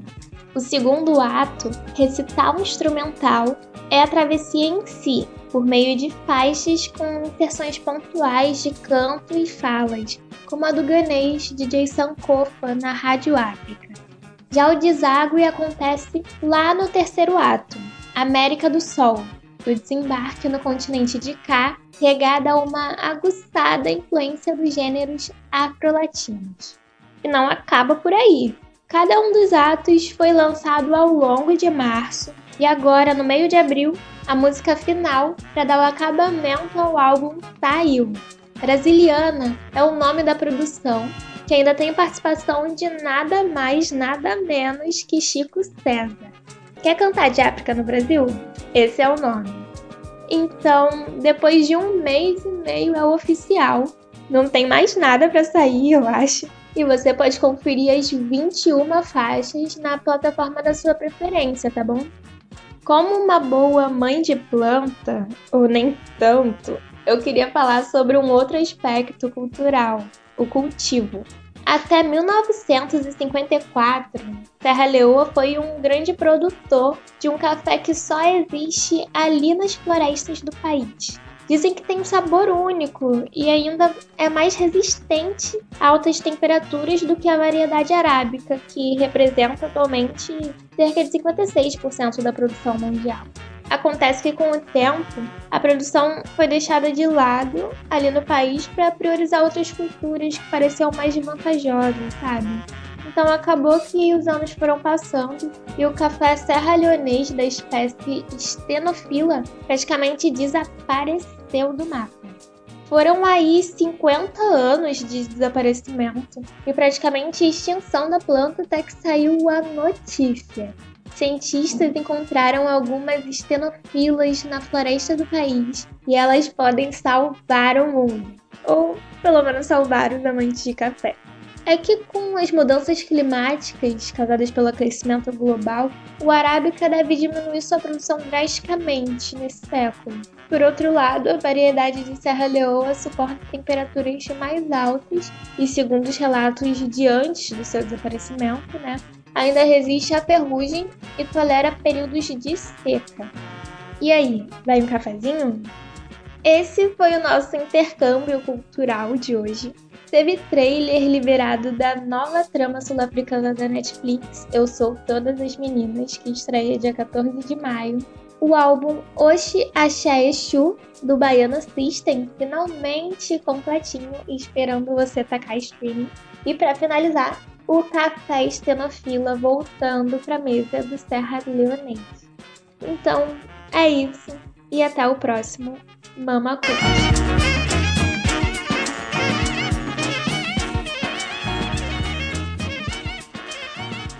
É isso. Depois do Mama Cult, chegamos ao fim desse programa, Luiz, desse Afro em Pauta número 12, né? E temos aí, né, aqueles nossos abraços de sempre, enfim, Uh, e aí, Luiz, que, para quem vão aí os, os abraços aí da, da quinzena? Cara, os abraços da quinzena vão para os nossos apoiadores. Apoiadores e apoiadoras. O William Menezes é, é um cara que sempre nos ouve aqui, ouve todos os nossos África em Pautas também. Agora está assinando lá nosso grupo exclusivo, já estamos trocando ideias por lá. William, muito obrigado por nos apoiar, assim como a Tina também. Tina, Tina, sempre ouve, fanzaça do Mama África FC Continente, também, também está no nosso grupo coletivo, no nosso grupo exclusivo, perdão, é lá no PDL. Vitor Gama, Vitão, lá do 4231, do projeto também, primeiro a nos apoiar, assim como o Eduardo Duarte, que ainda não está no nosso grupo, hein? Estamos te esperando lá, mas enviamos um e-mail para ele. Mas ele nos apoiou também no primeiro mês aí é, no nosso plano lá do Inzinga no nosso plano lá do Sankara, Tomás Sankara. Além também né, de uma outra contribuição livre também que o querido André Zorzi, repórter do Estadão, torcedor fanático da Lusa, da Portuguesa Santista também, é, nos apoiou financeiramente, já participou lá da primeira temporada do Mama África FC, o nosso podcast sobre futebol africano, nos apoiou. Um grande abraço, meu amigo, muito obrigado por essa contribuição. Assim também como a Ana Beatriz Souza, irmã do nosso querido Rubens Guilherme Santos, que também contribuiu com a gente. E Agora, se não me falha a memória, também, eu, eu tô falando tudo isso de, de cabeça, eu não tenho nada anotado aqui, é de cabeça mesmo. E também um outro, esse é meu amigo de, de, de arquibancada, Gustavo Firpo, fanático do futebol africano, também nos apoiou financeiramente, também nos ajudou aí, contribuiu com o nosso projeto financeiramente. Então, a essas pessoas, nosso muito obrigado. As outras pessoas que nos acompanham também, que compartilham o nosso financiamento, que compartilharam o nosso financiamento, também vai todo o nosso abraço e estejam sempre é, convidados a participar dos nossos grupos públicos no Telegram, está aí na descrição deste episódio, no seu agregador de podcasts favoritos, e também o nosso grupo exclusivo, aberto para vocês lá, assim que vocês conseguirem ou se quiserem contribuir para ajudar a gente a realmente adiantar, expandir o nosso projeto para além podcasts e para melhorar também a nossa estrutura de podcast, a qualidade do áudio, tudo isso que a gente também preza pelo máximo de qualidade aqui na nossa produção. Então a gente depende de vocês para tornar o nosso projeto um projeto cada vez mais sustentável, para que a gente não precise parar de produzir em algum momento dessa caminhada, né, por falta de estrutura. Então é basicamente essa a mensagem, sendo bem direto mesmo mas a gente espera vocês e muito obrigado a quem já contribuiu, a quem está contribuindo e quem ajudou compartilhando o nosso vídeo lá do financiamento coletivo, os links, estamos sempre aí. O, os meus abraços aí da semana, eu vou tentar ser rápido, tem uma galera. É, vamos lá. Amanda, Ana Luzia, Anderson, Bruno, Christopher, Emanuel, Larissa, Lucas, Melissa e Miguel são de uma turma minha. Né? Eu prometi que ia mandar esse abraço para eles. Então já está aqui entregue um abraço para vocês. Eles fizeram prova essa semana, né? É, enfim, devem estar apreensivos aí pela nota, mas por enquanto fica o abraço. Né? A nota eles vão saber depois. Que maldade, cara. É, é, não, fica um abraço aí, fica um abraço. Queria mandar um, um abraço também. Ana Carolina. Ana Carolina é do pré-vestibular social lá do Colégio QI, Unidade de Recreio, e ela tem, é, junto com o namorado dela, uh, o Atualicast, que é um podcast lá do, do próprio pré-vestibular, que fala de história e tudo mais, e ela recomendou o África em Pauta, enfim, os podcasts também do Ponta de Lança, para o pessoal que está no pré-vestibular. Então a gente queria agradecer e mandar um abraço para essa galera lá Poxa, que está estudando. Que bacana, cara. Que bacana. Isso, não, então. Então eu queria mandar um abraço para essa galera do pré-vestibular, desejar aí uma boa sorte, bons estudos, que vocês aí, enfim, com certeza vão, vão ter sucesso aí é, com essa galera aí muito boa que está à frente do pré-vestibular social do QI. Então, é, é, é enfim, que está sendo muito bem tocado aí por essa galera. Fica um abraço para todos aí que estão nos ouvindo. É, e para Ana Carolina, enfim, para o namorado dela, para a galera que faz também o Atualicast, que é um podcast é, que é de, de, história, né? É, do pré-vestibular social. Então, fica o nosso abraço aí, é, o nosso agradecimento. Né? Também um abraço para Fernanda lá do Camisa 8, que a gente participou da live no Instagram do Camisa 8. Foi muito bacana a gente falando sobre a produção de podcast a gente pode passar um pouquinho aí como é a nossa produção aqui no Ponta de Lança. Né? Teve uma galera bem bacana que apareceu por lá, alguns rostinhos conhecidos né, nossos lá que apareceram, deram um apoio e, e, é, e, é muito bom sempre ver a galera que a gente conhece, nossos amigos, enfim, é, que conheceram a gente aí antes do, do, do Ponta de Lança, né, antes da gente participar do Ponta de Lança, acho que eu falo por mim e por, por todo mundo que faz parte do Ponta de Lança e que acaba vendo, né? Uma galera que conhece a gente antes de ser apresentador de podcast, antes de ser editor, antes de, enfim, fazer postagem no Twitter pelo, pelo, pelo, pelo ponta de lança, aparecendo lá, dando uma força, mandando um recado. É, é esse apoio é muito significativo pra gente, dá muita força pra gente, é, é, é, é, ajuda a gente a seguir em frente, tá? Então fica aí o nosso abraço, nosso agradecimento. Por último, antes da gente encerrar, Lembrando que você pode apoiar o Ponta de Lança no financiamento coletivo. Eu não sei se eu falei isso já nesse programa. Então, é, você pode apoiar o, o Ponta de Lança talvez e você pode procurar não, a gente lá nas redes sociais. Não, talvez não tenha talvez falado. Talvez não. Então fica aí o registro, né? Apoie a gente no financiamento coletivo. Para saber como apoiar, vá nas nossas redes sociais. É só você procurar por arroba pontalancapdl no Facebook no Instagram e no Twitter que mais cresce no Brasil. Você vai ter lá uns links que vão te levar para todo, né, para todas as formas de contactar a gente, inclusive para o nosso canal no Telegram e também para o nosso financiamento coletivo, que você apoiando a gente vai ter acesso ao grupo exclusivo, né, uh, no Telegram lá com a gente. Então, antes da gente encerrar, né, por pedidos aí de, dos nossos ouvintes, a gente vai colocar em prática algo aqui, que é a gente vai colocar para tocar uma música no final relacionada ao tema do programa. E a música de hoje, ela tem ali a participação do Abdoulaye Inderget, né, que é um cantor chadiano, né? Ele é conhecido como La Voix d'Or, ou seja, a voz de ouro, né? Eu tentei aqui é, exibir todo o meu francês, mas eu acho que não. Mas enfim. Mas é o nome da música é Afrique Beyo. Então você vai ouvir aí Afrique Beyo no encerramento deste programa. Então é isso, galera. É, estamos indo embora. Sempre lembrando o seguinte: ponta de lança é paixão por ousar. Então compartilhe por mais paixão e por mais ousadia. Até a próxima!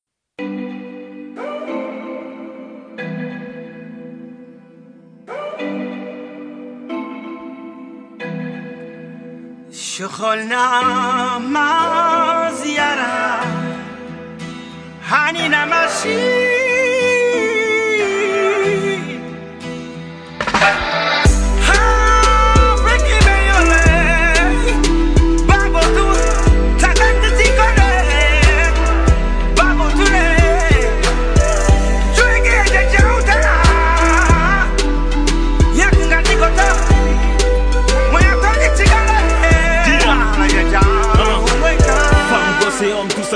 de leur peine. Au cœur du grand désert libyen. Partir, oui, un risque, mais on fonce et on y tient. Si c'est encore mieux une vie de clandestin. Chez nous, y a aucune chance, ça ne fait que péter. Je ne mourrai pas comme ça, mieux vaut se jeter. Les inégalités, la haine, l'anxiété. Mais nous aussi, on a ce droit de devenir une fierté. Tout champion par millions. Vos choix détruisent nos rêves, c'est pas mignon. Après chaque élection, que des caméléons. On prend les choses en main, on vise tous Babylone. Victime de toutes ces ruines que vous provoquez. Victime de toutes ces guerres que vous financez. Victime de ces dictateurs que vous protégez. Tous pauvres car nos richesses vous les arrachez.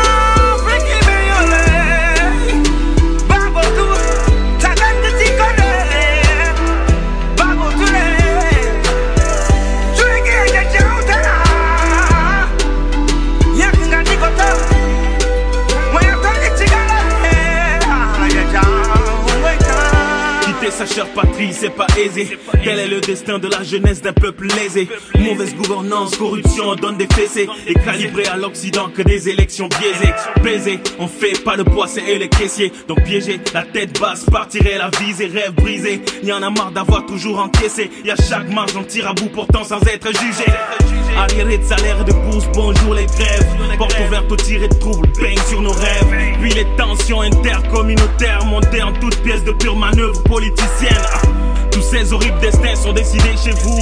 Parce que les armes, on ne les fabrique pas chez nous. Les fruits de nos richesses sont amassés chez vous et on vient réclamer le bien que vous procure les biens chez nous.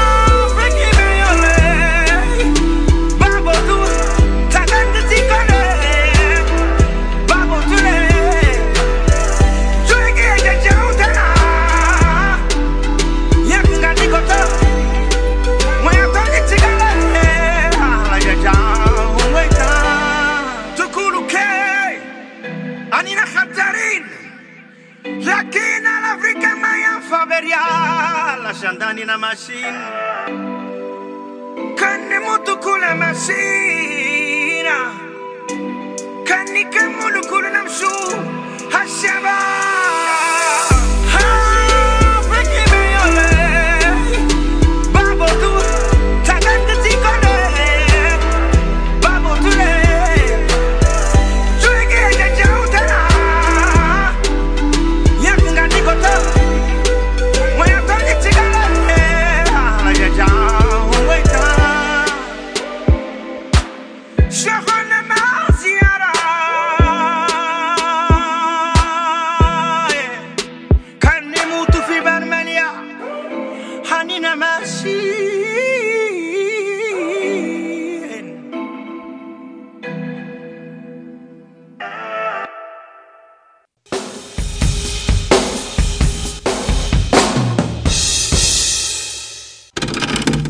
África em Pauta é uma produção do Ponta de Lança.